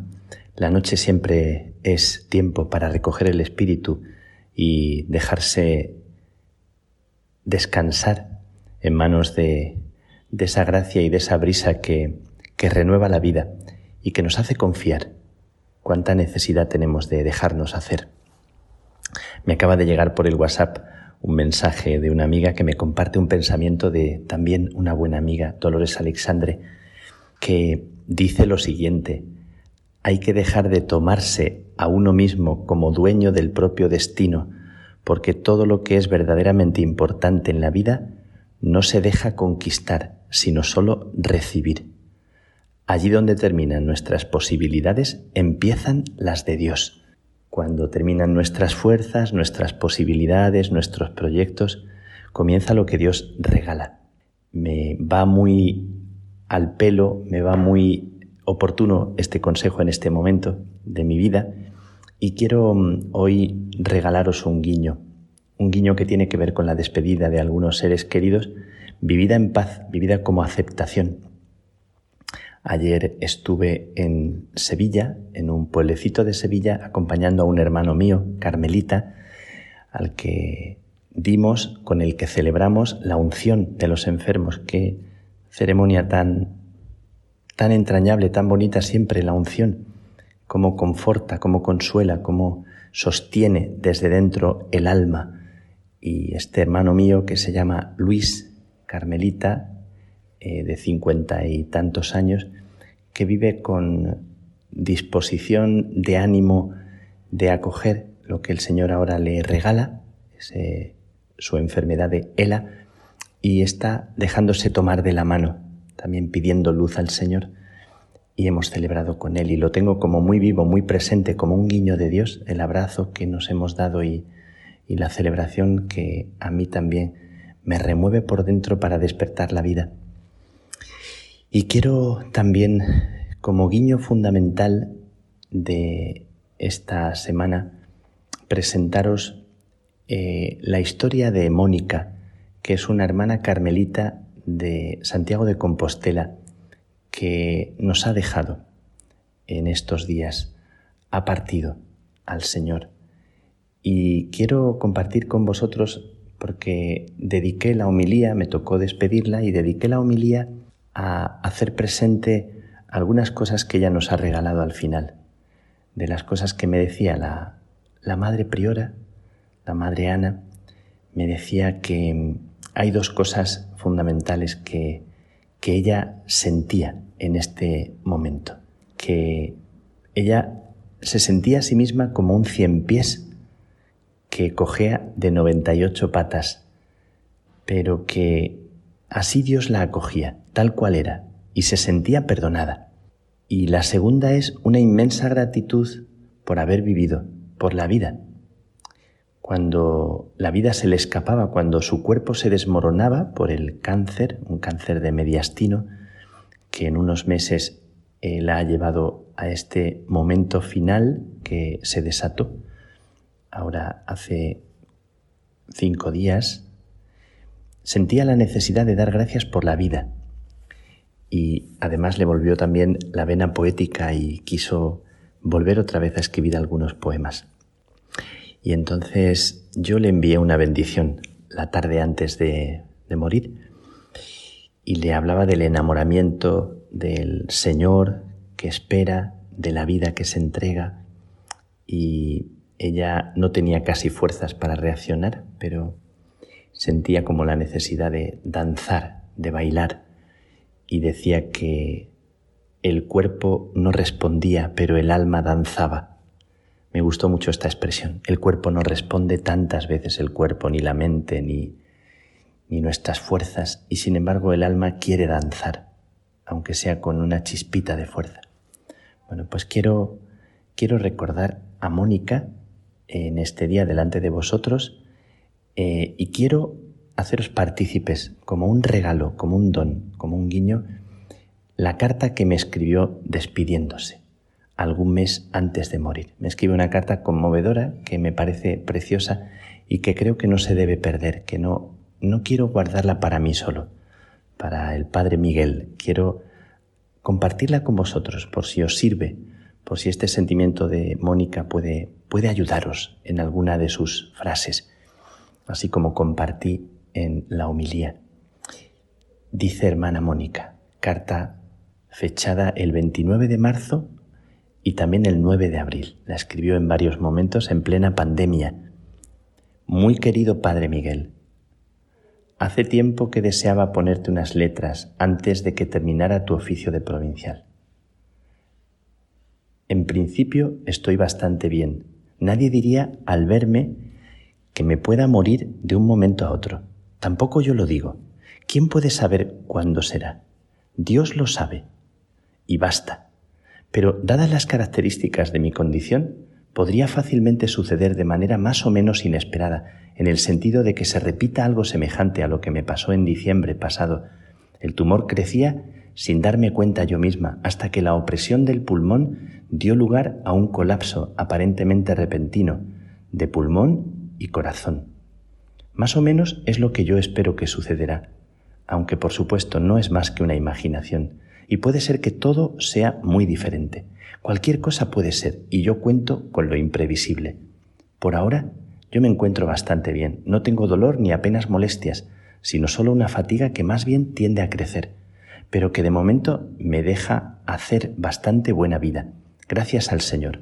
Además, soy persona de riesgo respecto al COVID. En el hospital le llaman así, de manera que si me cogiera de repente, ya no habría tiempo de nada, quiero decir, de escribirte. Pero sea como sea, quiero adelantar las tareas que me gustaría dejar hechas y luego que venga el Señor pronto, o que tarde lo que quiera, me quedaré tranquila. Así que por si acaso quiero escribirte ahora, y así queda esto seguro. Me da un poco de vergüenza explayarme, temo ser pesada y aburrirte. Perdóname si es así, y tómatelo como una caridad más que puedes hacer. No sé por qué precisamente ahora siento un cierto deseo de comunicarme, de contar lo que siento que el Señor ha hecho y está haciendo en mí. Lo primero que desearía compartirte es en relación con el lema que nos sugeriste para el día de oración, palabras tomadas de las cuentas de conciencia de Santa Teresa, que me dicen tanto. Me recordó unos versos que hice hace años para una fiesta, solo que están hechos para cantar con una música tradicional gallega que seguramente no conocerás. Es un canto que comienza con las palabras Una noite na eira do trigo. Las palabras son casi literales o muy poco parafraseadas de la santa. Verás. ¿Sabes, hija, qué cosa es amarme con pureza de amor, con verdad? Entender que es todo mentira, lo que a mí no me puede agradar ¿Por ventura los grandes del mundo serán grandes delante de mí? Este es en verdad, señorío, en perfecta pobreza vivir. Es gran cosa seguirme desnudo, como estuve yo crucificado. Pon los ojos en tu amado, despreciado del mundo por ti. Yo he querido que a ti te aproveche tanta sangre que yo derramé, y este don de mi misericordia no hayas miedo de verte sin él. ¿Qué te aflige mi pecadorcilla? Pues acaso no soy yo tu Dios? Mira, hija, estas llagas y piensa, nunca aquí llegará tu dolor. Fía en mí, no te inquietes por nada, goza el bien que mi Padre te ha dado. Él en ti se ha deleitado, y al trabajo responde el amor. Ya eres mía, yo ya soy tuyo, no tan solo como criador, sino ya como auténtica esposa. Por mi honor mirarás desde hoy. Yo te he dado ya todo lo mío, los dolores que yo padecí, y con ellos, como cosa propia, a mi Padre le puedes pedir. No hayas miedo que nadie pudiera apartarte un solo instante de mí. Si los cielos no existieran, los criara por ti. No sé cómo es natural cuánto me queda de vida. Tanto puede ser un día como seis meses, mucho más, que eso no lo creo, aunque solo Dios lo sabe, por supuesto. Lo que Él quiera. Tengo todavía mucha paz. Pídele al Señor que me la conserve hasta el final. Tengo paz e incluso estoy contenta. A veces siento ganas de cantar y de bailar. No por el hecho de que vaya a morir, por supuesto, sino precisamente por la paz grande que siento y porque me siento, por decirlo de algún modo, como reconciliada con la vida, conmigo misma, con mi historia y mi trayectoria, pobre y pecadora, pero con la conciencia de haber deseado y procurado con verdad ser fiel a mi conciencia y a Dios. En hecho de verdad, ahora que estoy a punto de dejar esta vida, es cuando siento que me brota del alma la gratitud por haber vivido. Durante toda mi vida sentí más bien que era un destierro. Vivir era un peso, un peso de miserias propias y ajenas. El sufrimiento humano ha sido siempre para mí una piedra de tropiezo, piedra de tropezar y roca de estrellarse.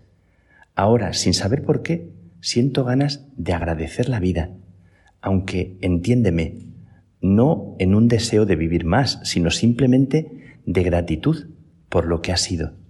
No reflexiono mucho sobre todo esto, simplemente vivo el momento y estas cosas me brotan espontáneamente al pasar los días. Respecto al Señor, cuántas cosas quisiera decir. Gracias a ti por haberme animado tantas veces, Dios te lo pagará. En un sentido estoy vacía, no pienso en nada especial, Tampoco tengo sentimientos especiales, ni sobre la muerte, ni con el Señor, ni nada especial en ningún sentido. Todo es muy vulgar y corriente. Tengo en mí lo que he vivido antes, lo que me ha alimentado durante mi vida hasta ahora. Y eso yace en el fondo medio dormido, pero para mí real y todavía vivo. Como vivo cada día con la conciencia de que puede ser el último, aunque insisto que lo vivo con mucha tranquilidad, de momento mientras el Señor quiera concedérmelo, todo me tiene un cierto sabor de despedida. Pienso que probablemente esta será mi última Pascua, mi último triduo. Quisiera vivirlo intensamente, llena de fervor y de amor al Señor. Quisiera, pero mis sentimientos no responden a ese deseo. Me siento, como he dicho, de lo más vulgar y corriente. Tengo en la memoria un momento de mi vida hace más de 15 años. Creo en que el Señor me dio a comprender de una manera muy fuerte cómo Él es, por decirlo así, la sede de la gloria, su cuerpo humano, aún destrozado y humillado por la muerte, digno de todo amor y dueño de cada gloria y de cuanta gloria existe. No hay más gloria que la suya. Nada es gloria fuera de Él. Como dice una frase de la Madre María Antonia en su autobiografía, si Él está en gloria, ¿qué más gloria quiero que hacer su querer? Estas palabras resuenan en mi alma con frecuencia. Si Él está en gloria, ¿qué más gloria quiero? Esto que en su momento fue una experiencia fuertemente vivida, ahora es algo que me toca por dentro. Es como si me fuera a ir a otro monasterio, pero tengo la sensación de que me voy como una sombra, como algo insignificante que ha pasado por el mundo. ¿Cómo decir? Esas dos palabras resumen exactamente cómo veo yo mi vida y mi paso por este mundo, como una sombra insignificante.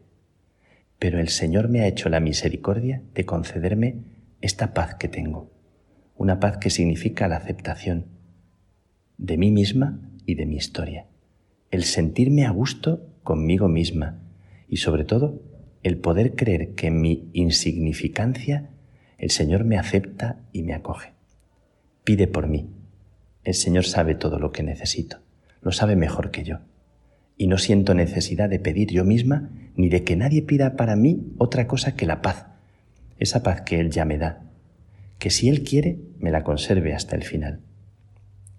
No sabiendo cómo será el próximo futuro, no sé si habrá ocasión de vernos o no, Dios lo sabe. No importa, no hay mucho más que decir. Solo quiero asegurarme de dos cosas. Que le pidas por mí al Señor cuando lo tengas en tus manos y que sepas que te guardo un agradecimiento muy grande. Si nos vemos de nuevo, será estupendo. Si no, todo entra en sus planes. Cuento con tu oración. Me parece imposible que el Señor me lleve sin darme algo de su pasión. Él sabe que yo no valgo nada y quizá por eso me tiene así tan cómoda en cuerpo y alma. Pero si me llega el dolor en el cuerpo y la angustia en el alma, por favor, pídele que tenga piedad de mi miseria. Mientras tanto, gozo y agradezco la paz que me da, y ya me llena de gozo la Pascua que se acerca. En Él te dejo, sin dejarte. Si Él está en gloria, ¿qué más gloria queremos? Mónica, de la Cruz esta carta que me escribió algún mes antes de morir y que en parte leímos recordando en su despedida el pasado 11 de julio, hace pocos días. Recuerdan la vida de una mujer entregada y quería regalaros una carta que no quiero que sea solo para mí, por si te hace bien, por si te ayuda. Me regaló también, hermana Mónica, hace unos meses algunos poemas que ella compuso hace años y los llevaba yo en mi bolsillo desde hace ocho meses antes de que tuviera la enfermedad. No sé por qué. Han caminado conmigo. Quiero terminar este guiño de Dios recordando a Mónica y a tantas personas que viven su vida sintiéndose como una sombra pequeñita que pasa y que algún día se alojará en ese lugar infinito que no conocemos y que desbordará todas nuestras expectativas. Te dejo y termino con una poesía que ella hizo en 1987 y que dice así, Entrégate a la noche que te llama hacia adentro, descansa en el misterio, hundiéndote en el centro de su centro. Ve, corazón, no temas salir solo del puerto, gozarte en tu vacío, adentrarte en lo hondo del desierto. Te lleva el compasivo, tu maestro te guía, no quieras comprenderle, gózate a oscuras de su compañía.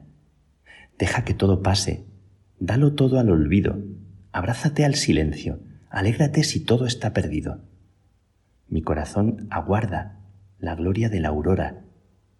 No temas, solo cree la dulce voz del que en tu seno mora. Que tengas una feliz noche donde quiera que estés.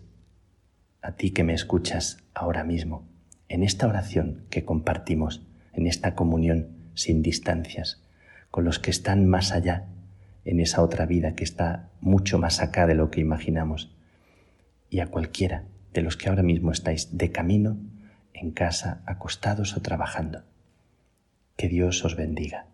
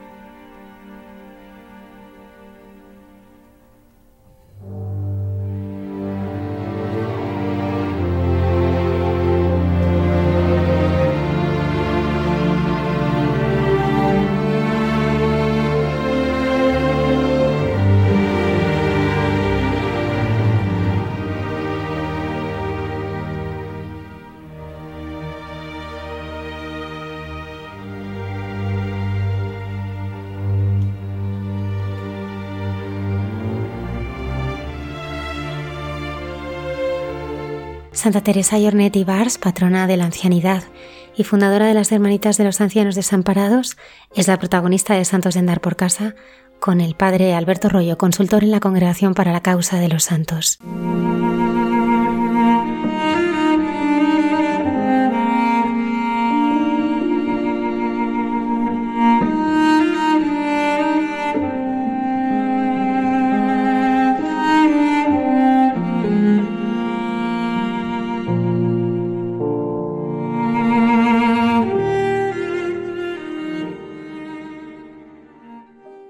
Un saludo a todos los oyentes de Radio María. Durante varios programas en esta sección de Santos de Andar por Casa hemos querido recordar algunas heroínas auténticas de la caridad, esto es, mujeres que se han dedicado completamente a los más necesitados, a los desfavorecidos de la sociedad, siguiendo el ejemplo y el mandato del Señor. Y no solo eso, sino que han fundado instituciones que perpetúan a lo largo de los años y ojalá con el tiempo de los siglos, ya que son todo caso de mujeres que han vivido no hace mucho tiempo, siglo XIX, siglo XX, pues instituciones que esperemos que perpetúen a lo largo de los siglos la labor que ellas hicieron, siguiendo el ejemplo de ellas como fundadoras. Por lo tanto, son apóstoles de la caridad y fundadoras. Y entre ellas, pues no podíamos olvidar a una muy cercana a nosotros, porque es española, pero que además tiene un carácter internacional, muy conocida sobre todo en Latinoamérica, ya que es patrona de la ancianidad en España y en un buen número de países de Latinoamérica. Imagino que eh, os habéis imaginado que me refiero a Santa Teresa de Jesús Jornet e Ibars, fundadora de las Hermanitas de los Ancianos Desamparados, que cuando falleció dejó la friolera de 103 residencias de ancianos y que después de su muerte sus hijas han multiplicado, eh, no solamente en número, sino geográficamente. Durante su vida ya fundaron en Latinoamérica, pero después se han multiplicado incluso en algunos lugares de Europa también. Las hermanitas de los ancianos desamparados, todas las conocemos por el cariño y la abnegación con la que tratan a los ancianos. Precisamente recientemente, por motivo de la pandemia del coronavirus, se han hecho más conocidas porque al tener tantas residencias de ancianos, pues muchas de ellas han sufrido los problemas de la pandemia, mientras que en otras residencias, gracias a Dios, no han tenido problemas. Pero eso es lo que pasa cuando uno tiene tantas residencias. Eh, el coronavirus ha atacado mucho a los ancianos, sobre todo en Europa, y ellas estaban en primera fila ante este ataque, porque ellas, desde su fundadora y siguiendo un carisma fundamental, que además ella dio el ejemplo, no solamente cuidando de los ancianos en tiempos de bonanza, sino también en tiempos de epidemia en España durante su vida, pues siguiendo su ejemplo, las hermanitas han intentado proteger a los ancianos con todos los medios que disponían, pero claro, unas residencias eran más grandes, otras más pequeñas, no en todos los sitios disponían de los mismos medios. Por lo tanto, al hablar de su fundadora, de Santa Teresa de Jesús Jornet, queremos rendir también un homenaje sentido y lleno de afecto hacia las hermanitas que durante estos meses pasados pues han tenido tantas dificultades. El caso de Santa Teresa Jornet es un caso poco habitual porque fue una fundadora que fue muy querida por sus hijas y que no tuvo grandes problemas dentro de su propia congregación. En su biografía vemos lo que pasa en muchísimas de las fundadoras y fundadores de la historia de la Iglesia, y es que antes perteneció a otra comunidad religiosa, como veremos, pero una vez que fundó, con ayuda de otro sacerdote santo, don Saturnino López Novoa, pues fue muy querida y llevó una vida muy lineal, muy fecunda y muy hermosa, pero no encontramos en su biografía los problemas de divisiones profundas que marcaron mm, la vida de otras congregaciones nacientes. Incluso fundadoras y fundadores que fueron eh, abandonados por los suyos, incluso hasta expulsados de sus propias comunidades o, quitados de su puesto de superiores generales. No, nada de eso encontramos en la vida de Santa Teresa Jornet, aunque por supuesto no faltaron dificultades, muchas, internas y externas como es lógico al tener tantas vocaciones y al vivir en momentos de la historia de España muy difíciles, en cierto sentido muy anticlericales. Pero ella supo llevar todo eso con paciencia y con amor. Fijaos, había nacido en Aitona, la provincia de Lérida, el 9 de enero de 1843, con lo cual ya la fecha nos habla de épocas difíciles para la Iglesia española. Fue hija de unos labradores acomodados de allí, de Aitona, que se llamaban Francisco José Jornet y Antonia Ibars que intentaron educar a, sus hijos cristianamente y de hecho en la familia de Santa Teresa Jornet, su hermana Josefa fue hija de la caridad en el hospital de La Habana. Su hermana María se incorporó con ella a la nueva aventura religiosa de las hermanitas de los ancianos desamparados. Su hermano Juan, casado, dio tres hijas a la congregación de su hermana Teresa. Su tía Rosa, hermana de su madre, murió en olor de santidad y por supuesto un personaje importante en su biografía, su tío, el beato Francisco Palau, religioso carmelita, exclaustrado por motivo del anticlericalismo político de la época, como decíamos, que fue un gran apóstol, orador, escritor, un hombre de gran penitencia, que ha llegado a la beatificación. Por lo tanto, Nació Santa Teresa Jornet en un ambiente bastante religioso. Creció en un clima doméstico de trabajo honrado y sus padres pudieron pagarle los estudios para que se hiciera maestra, ya que se sentía llamada a ayudar a los niños. Estudió en Lérida y luego enseñó como maestra en Argensola, en la provincia de Barcelona. Allí la veían desplazarse cada semana a Igualada para confesarse porque era una joven maestra con grandes inquietudes religiosas. Siendo joven maestra, entra en juego en su vida su tío, el beato Francisco Palau, porque estaba haciendo una fundación, la de las Carmelitas Descalzas Misioneras, en Ciudadela, Menorca, y le pidió que le echase una mano y de hecho ella colaboró dando clases en escuelas abiertas por él.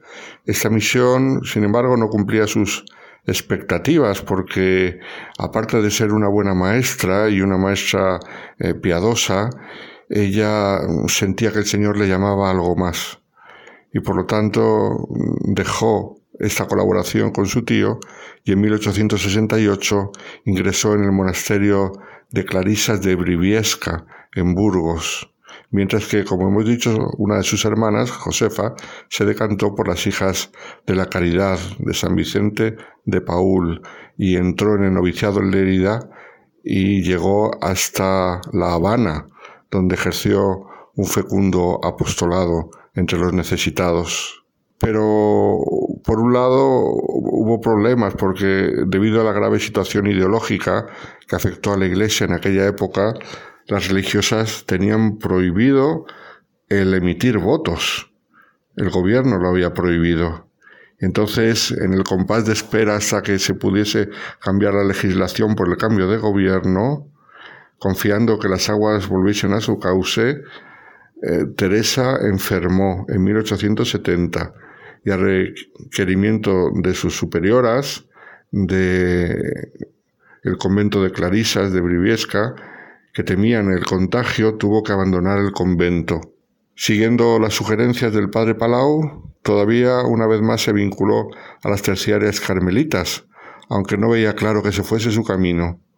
Así que en otro intento de ayudarla, el carmelita la nombró visitadora de los centros que ponía en marcha para la península y Baleares. Y Teresa continuó dando lo mejor de sí, sin establecer un compromiso religioso, hasta que en 1872 falleció el padre Palau. Ella se sintió libre de seguir colaborando con estas religiosas porque nunca había hecho votos con ellas. Lo que le atraía era, pues, eh, eso, la familiaridad con su tío, el padre Palau. Una vez que falleció él, ella decidió volverse a Itona. Y en su corazón latía el interrogante que muchas veces pende en jóvenes, ¿qué hago yo? Estoy haciendo lo que Dios quiere, ¿cuál es mi futuro? Y ocurrió que en cierta ocasión, viajando con un familiar, conoció en Barbastro a un sacerdote, don Pedro Yacera, que estimaba al padre Palau, y por eso hicieron una cierta amistad. Este sacerdote puso en antecedentes a Teresa del afán apostólico en, favor de los ancianos abandonados que tenía otro sacerdote de allí, conocido suyo, don Saturnino López Novoa, que era maestro de capilla de la Catedral de Huesca. Don Saturnino tenía todo su afán en crear una institución para cuidar de modo familiar a los ancianos pobres y abandonados. Entonces, a través de don Pedro Yacera, la joven maestra conoció a don Saturnino y se entusiasmó con el proyecto de don Saturnino. Eh, Teresa se unió a él, pasando a formar parte del pequeño grupo que él había reunido para una nueva fundación que surgió el 3 de octubre de 1872. Por lo tanto, ella encontró que el Señor le pedía algo completamente diferente que era eh, lo que había hecho hasta ahora. Hasta ahora se había dedicado a los niños y a los jóvenes, a la educación. Y sin embargo el Señor cambiaba de rumbo completamente su vida. Ella notó que le pedía que se dedicase a los ancianos, para lo cual ella no se había formado ni se había preparado, pero el Señor le dio la fuerza y le ayudó a prepararse. ¿Cómo sería que don Saturnino López Novoa se dio cuenta de lo mucho que valía esta joven profesora y la puso al frente de la nueva comunidad. La grandeza de Teresa es que ella supo decir que sí al Señor. Le cambiaba la vida completamente. Era algo a lo que hasta entonces ni había pensado en los ancianos pobres.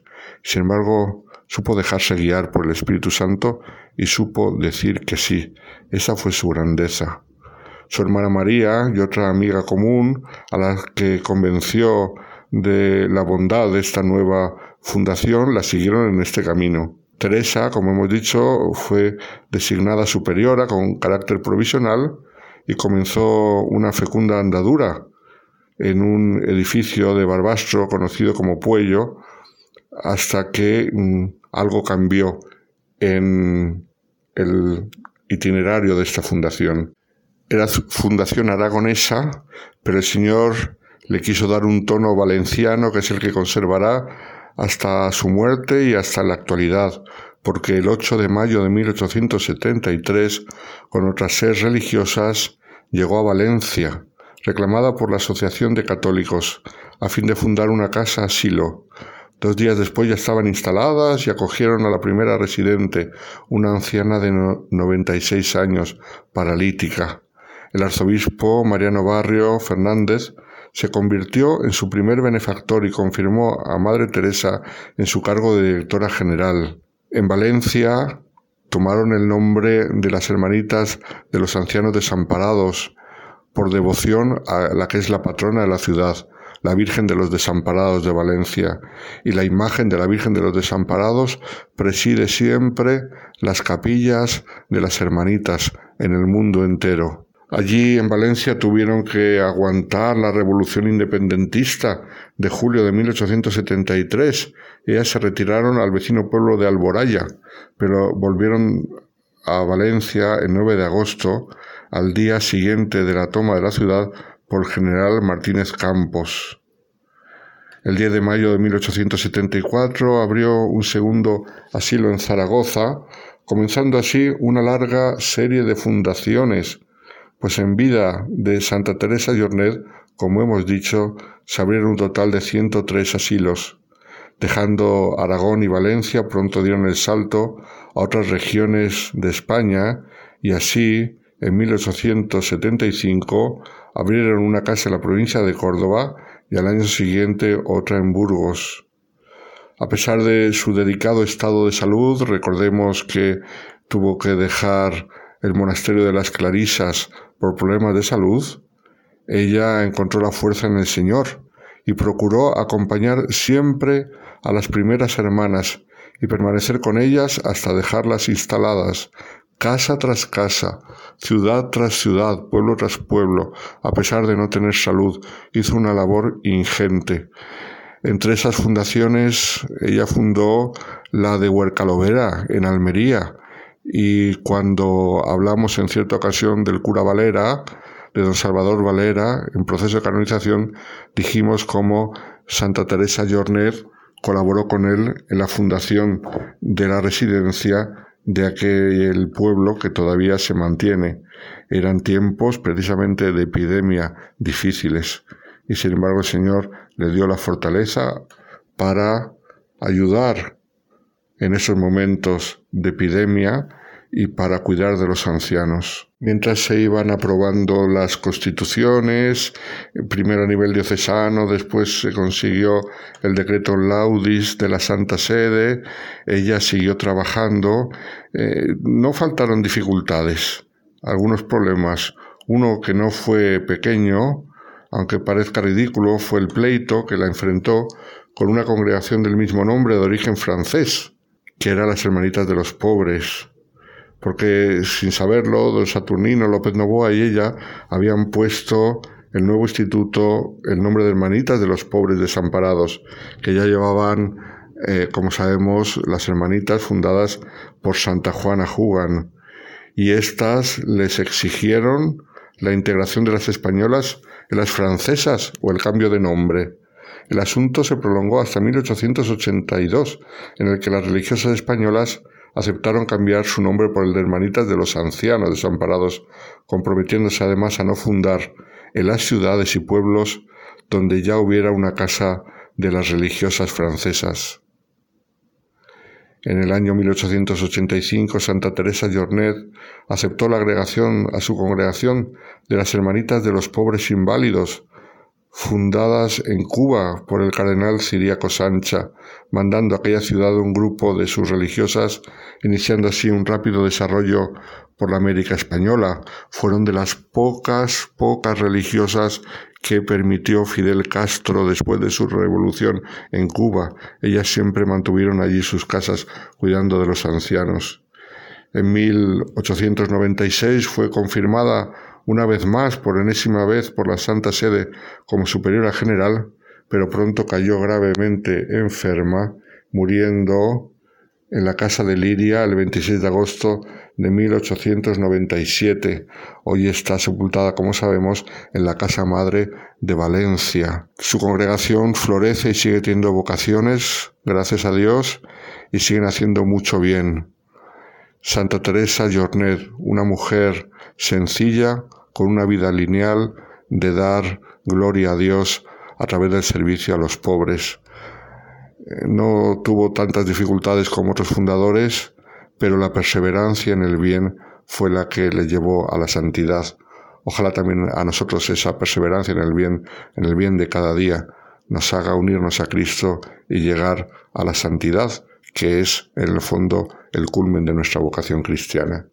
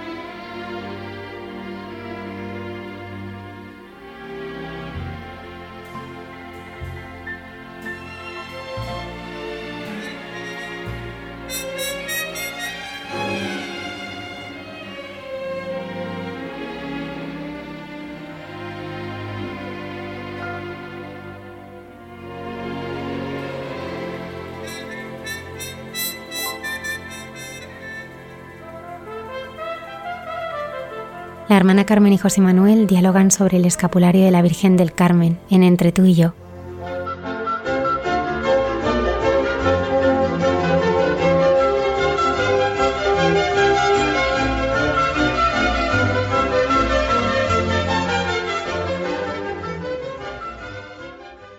Buenas noches, queridos radio oyentes de Radio María. Seguimos en el programa de Hay mucha gente buena y en estos momentos, José Manuel, de entre tú y yo, ¿verdad? Así es. Así es. Y nosotros hoy, bueno, siempre la madre, porque nuestro diálogo de hoy, al haber sido el jueves la Virgen del Carmen, oye, José Manuel, se tiene que centrar en la madre. Necesitamos sentir la gran realidad que sabemos María, la Madre del Señor, la Madre de la Iglesia, bajo su inmensidad de advocaciones, fue la primera misionera, la primera testigo, la primera que vivió toda su vida plenamente la oración que nos enseñó su Hijo. Padre nuestro, santificado sea tu nombre, venga a nosotros tu reino, hágase tu voluntad en la tierra como en el cielo.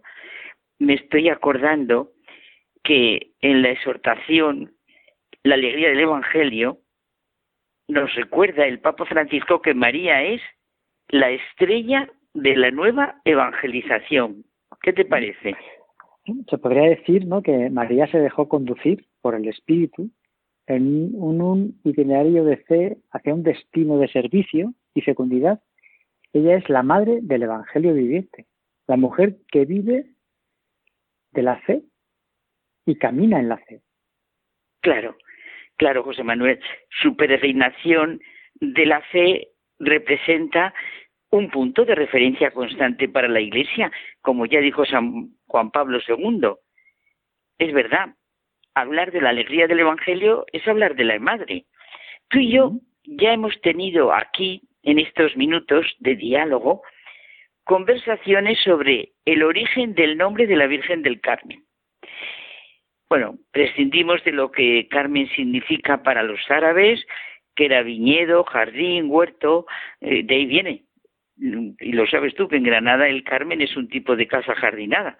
Para los romanos significa canto, verso, composición poética. Pero bueno, nosotros pensamos en el Monte Carmelo con todo el significado que tiene en nuestra historia de salvación. Por ejemplo, pienso en Elías, rezando en la cima del Monte Carmelo, que envía a su criado Ahab a observar el horizonte para ver si veía algo que anunciase lluvia. Y como vio una nube, entendió Elías que iban a llegar las lluvias para la tradición cristiana, esa nube que aparece en el Monte Carmelo es, es precioso, es como una imagen o anuncio de María, la cual trajo la más bella noticia, la buena nueva. Con ella, por medio de su Hijo Jesucristo, nos llega la más grande y provechosa lluvia de gracia. Desde luego, el Monte Carmelo es ampliamente conocido como Monte Sacro en su origen para las religiones judía y cristiana, sin ninguna duda. La orden de los carmelitas tiene sus orígenes en el Monte Carmelo. En el siglo XII, algunos penitentes peregrinos eh, provenientes de Europa se establecieron junto a la fuente de Elías en una de las eh, estrechas vaguadas del Monte Carmelo para vivir en forma eremética y en la imitación del profeta Elías, su vida cristiana en la tierra de Jesucristo. Claro, claro.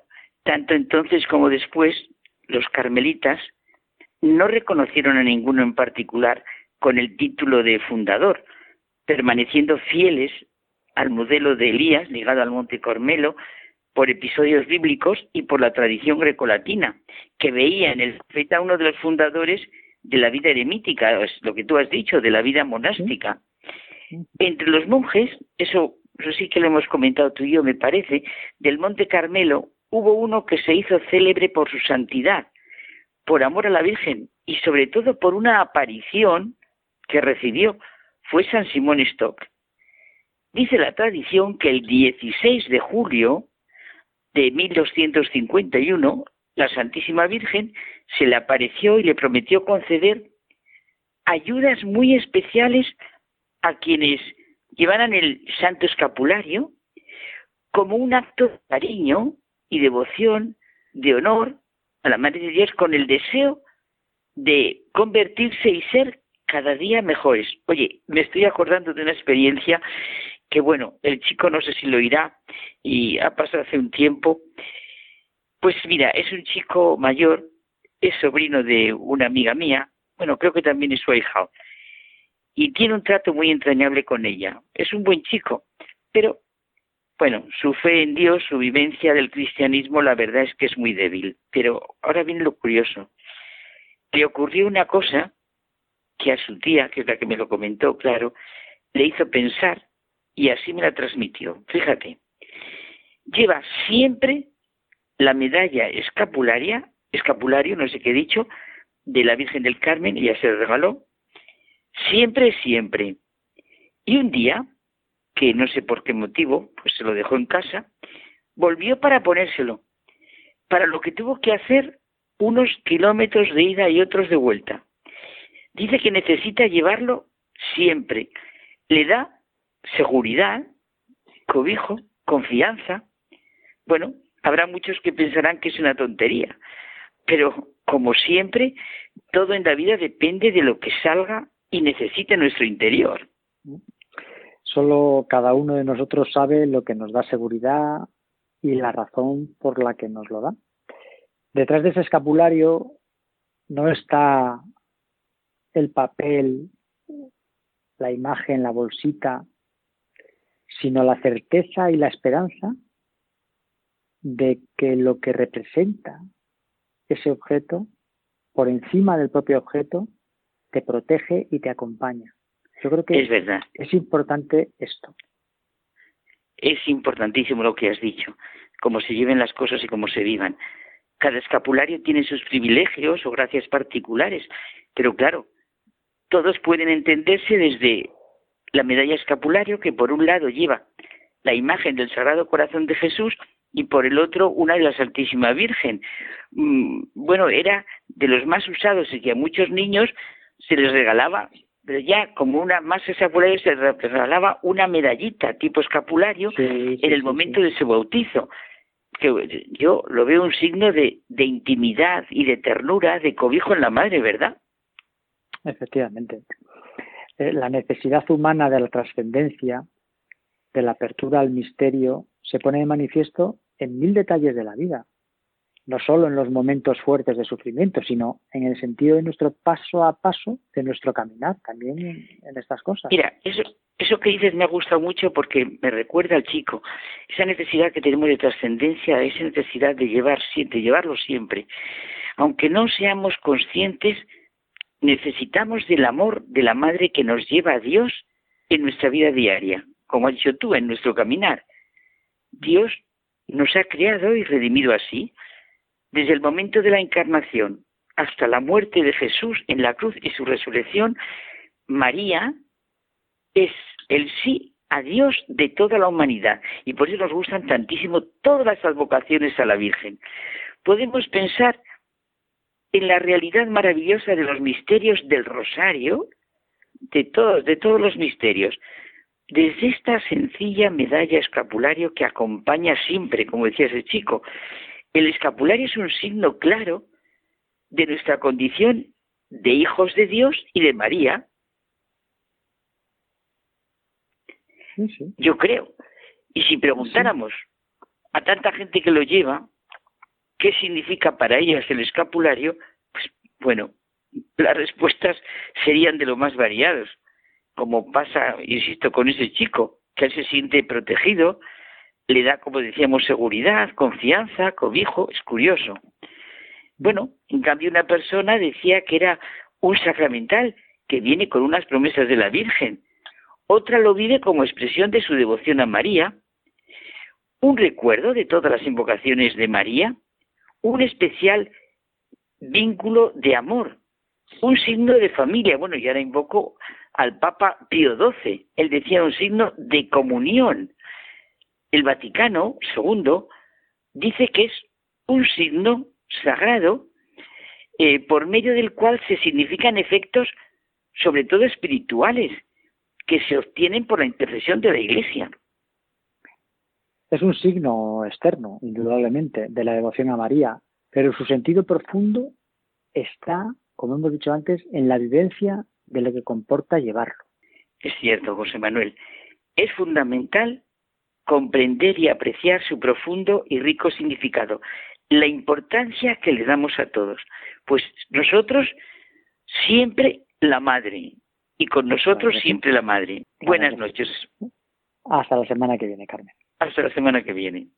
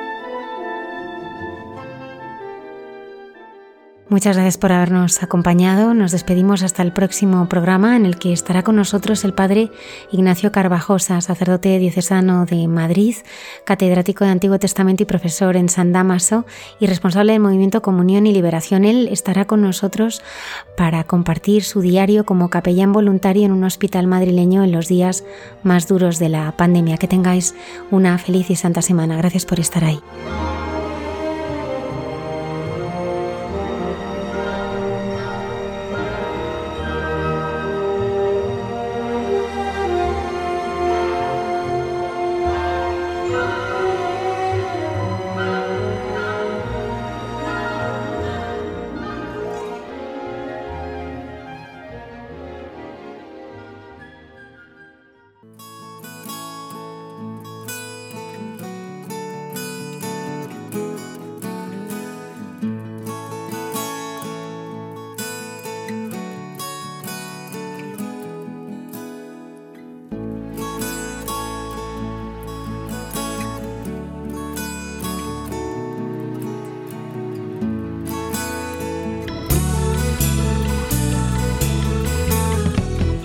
Han escuchado en Radio María Hay mucha gente buena, un programa dirigido por Almudena Delgado.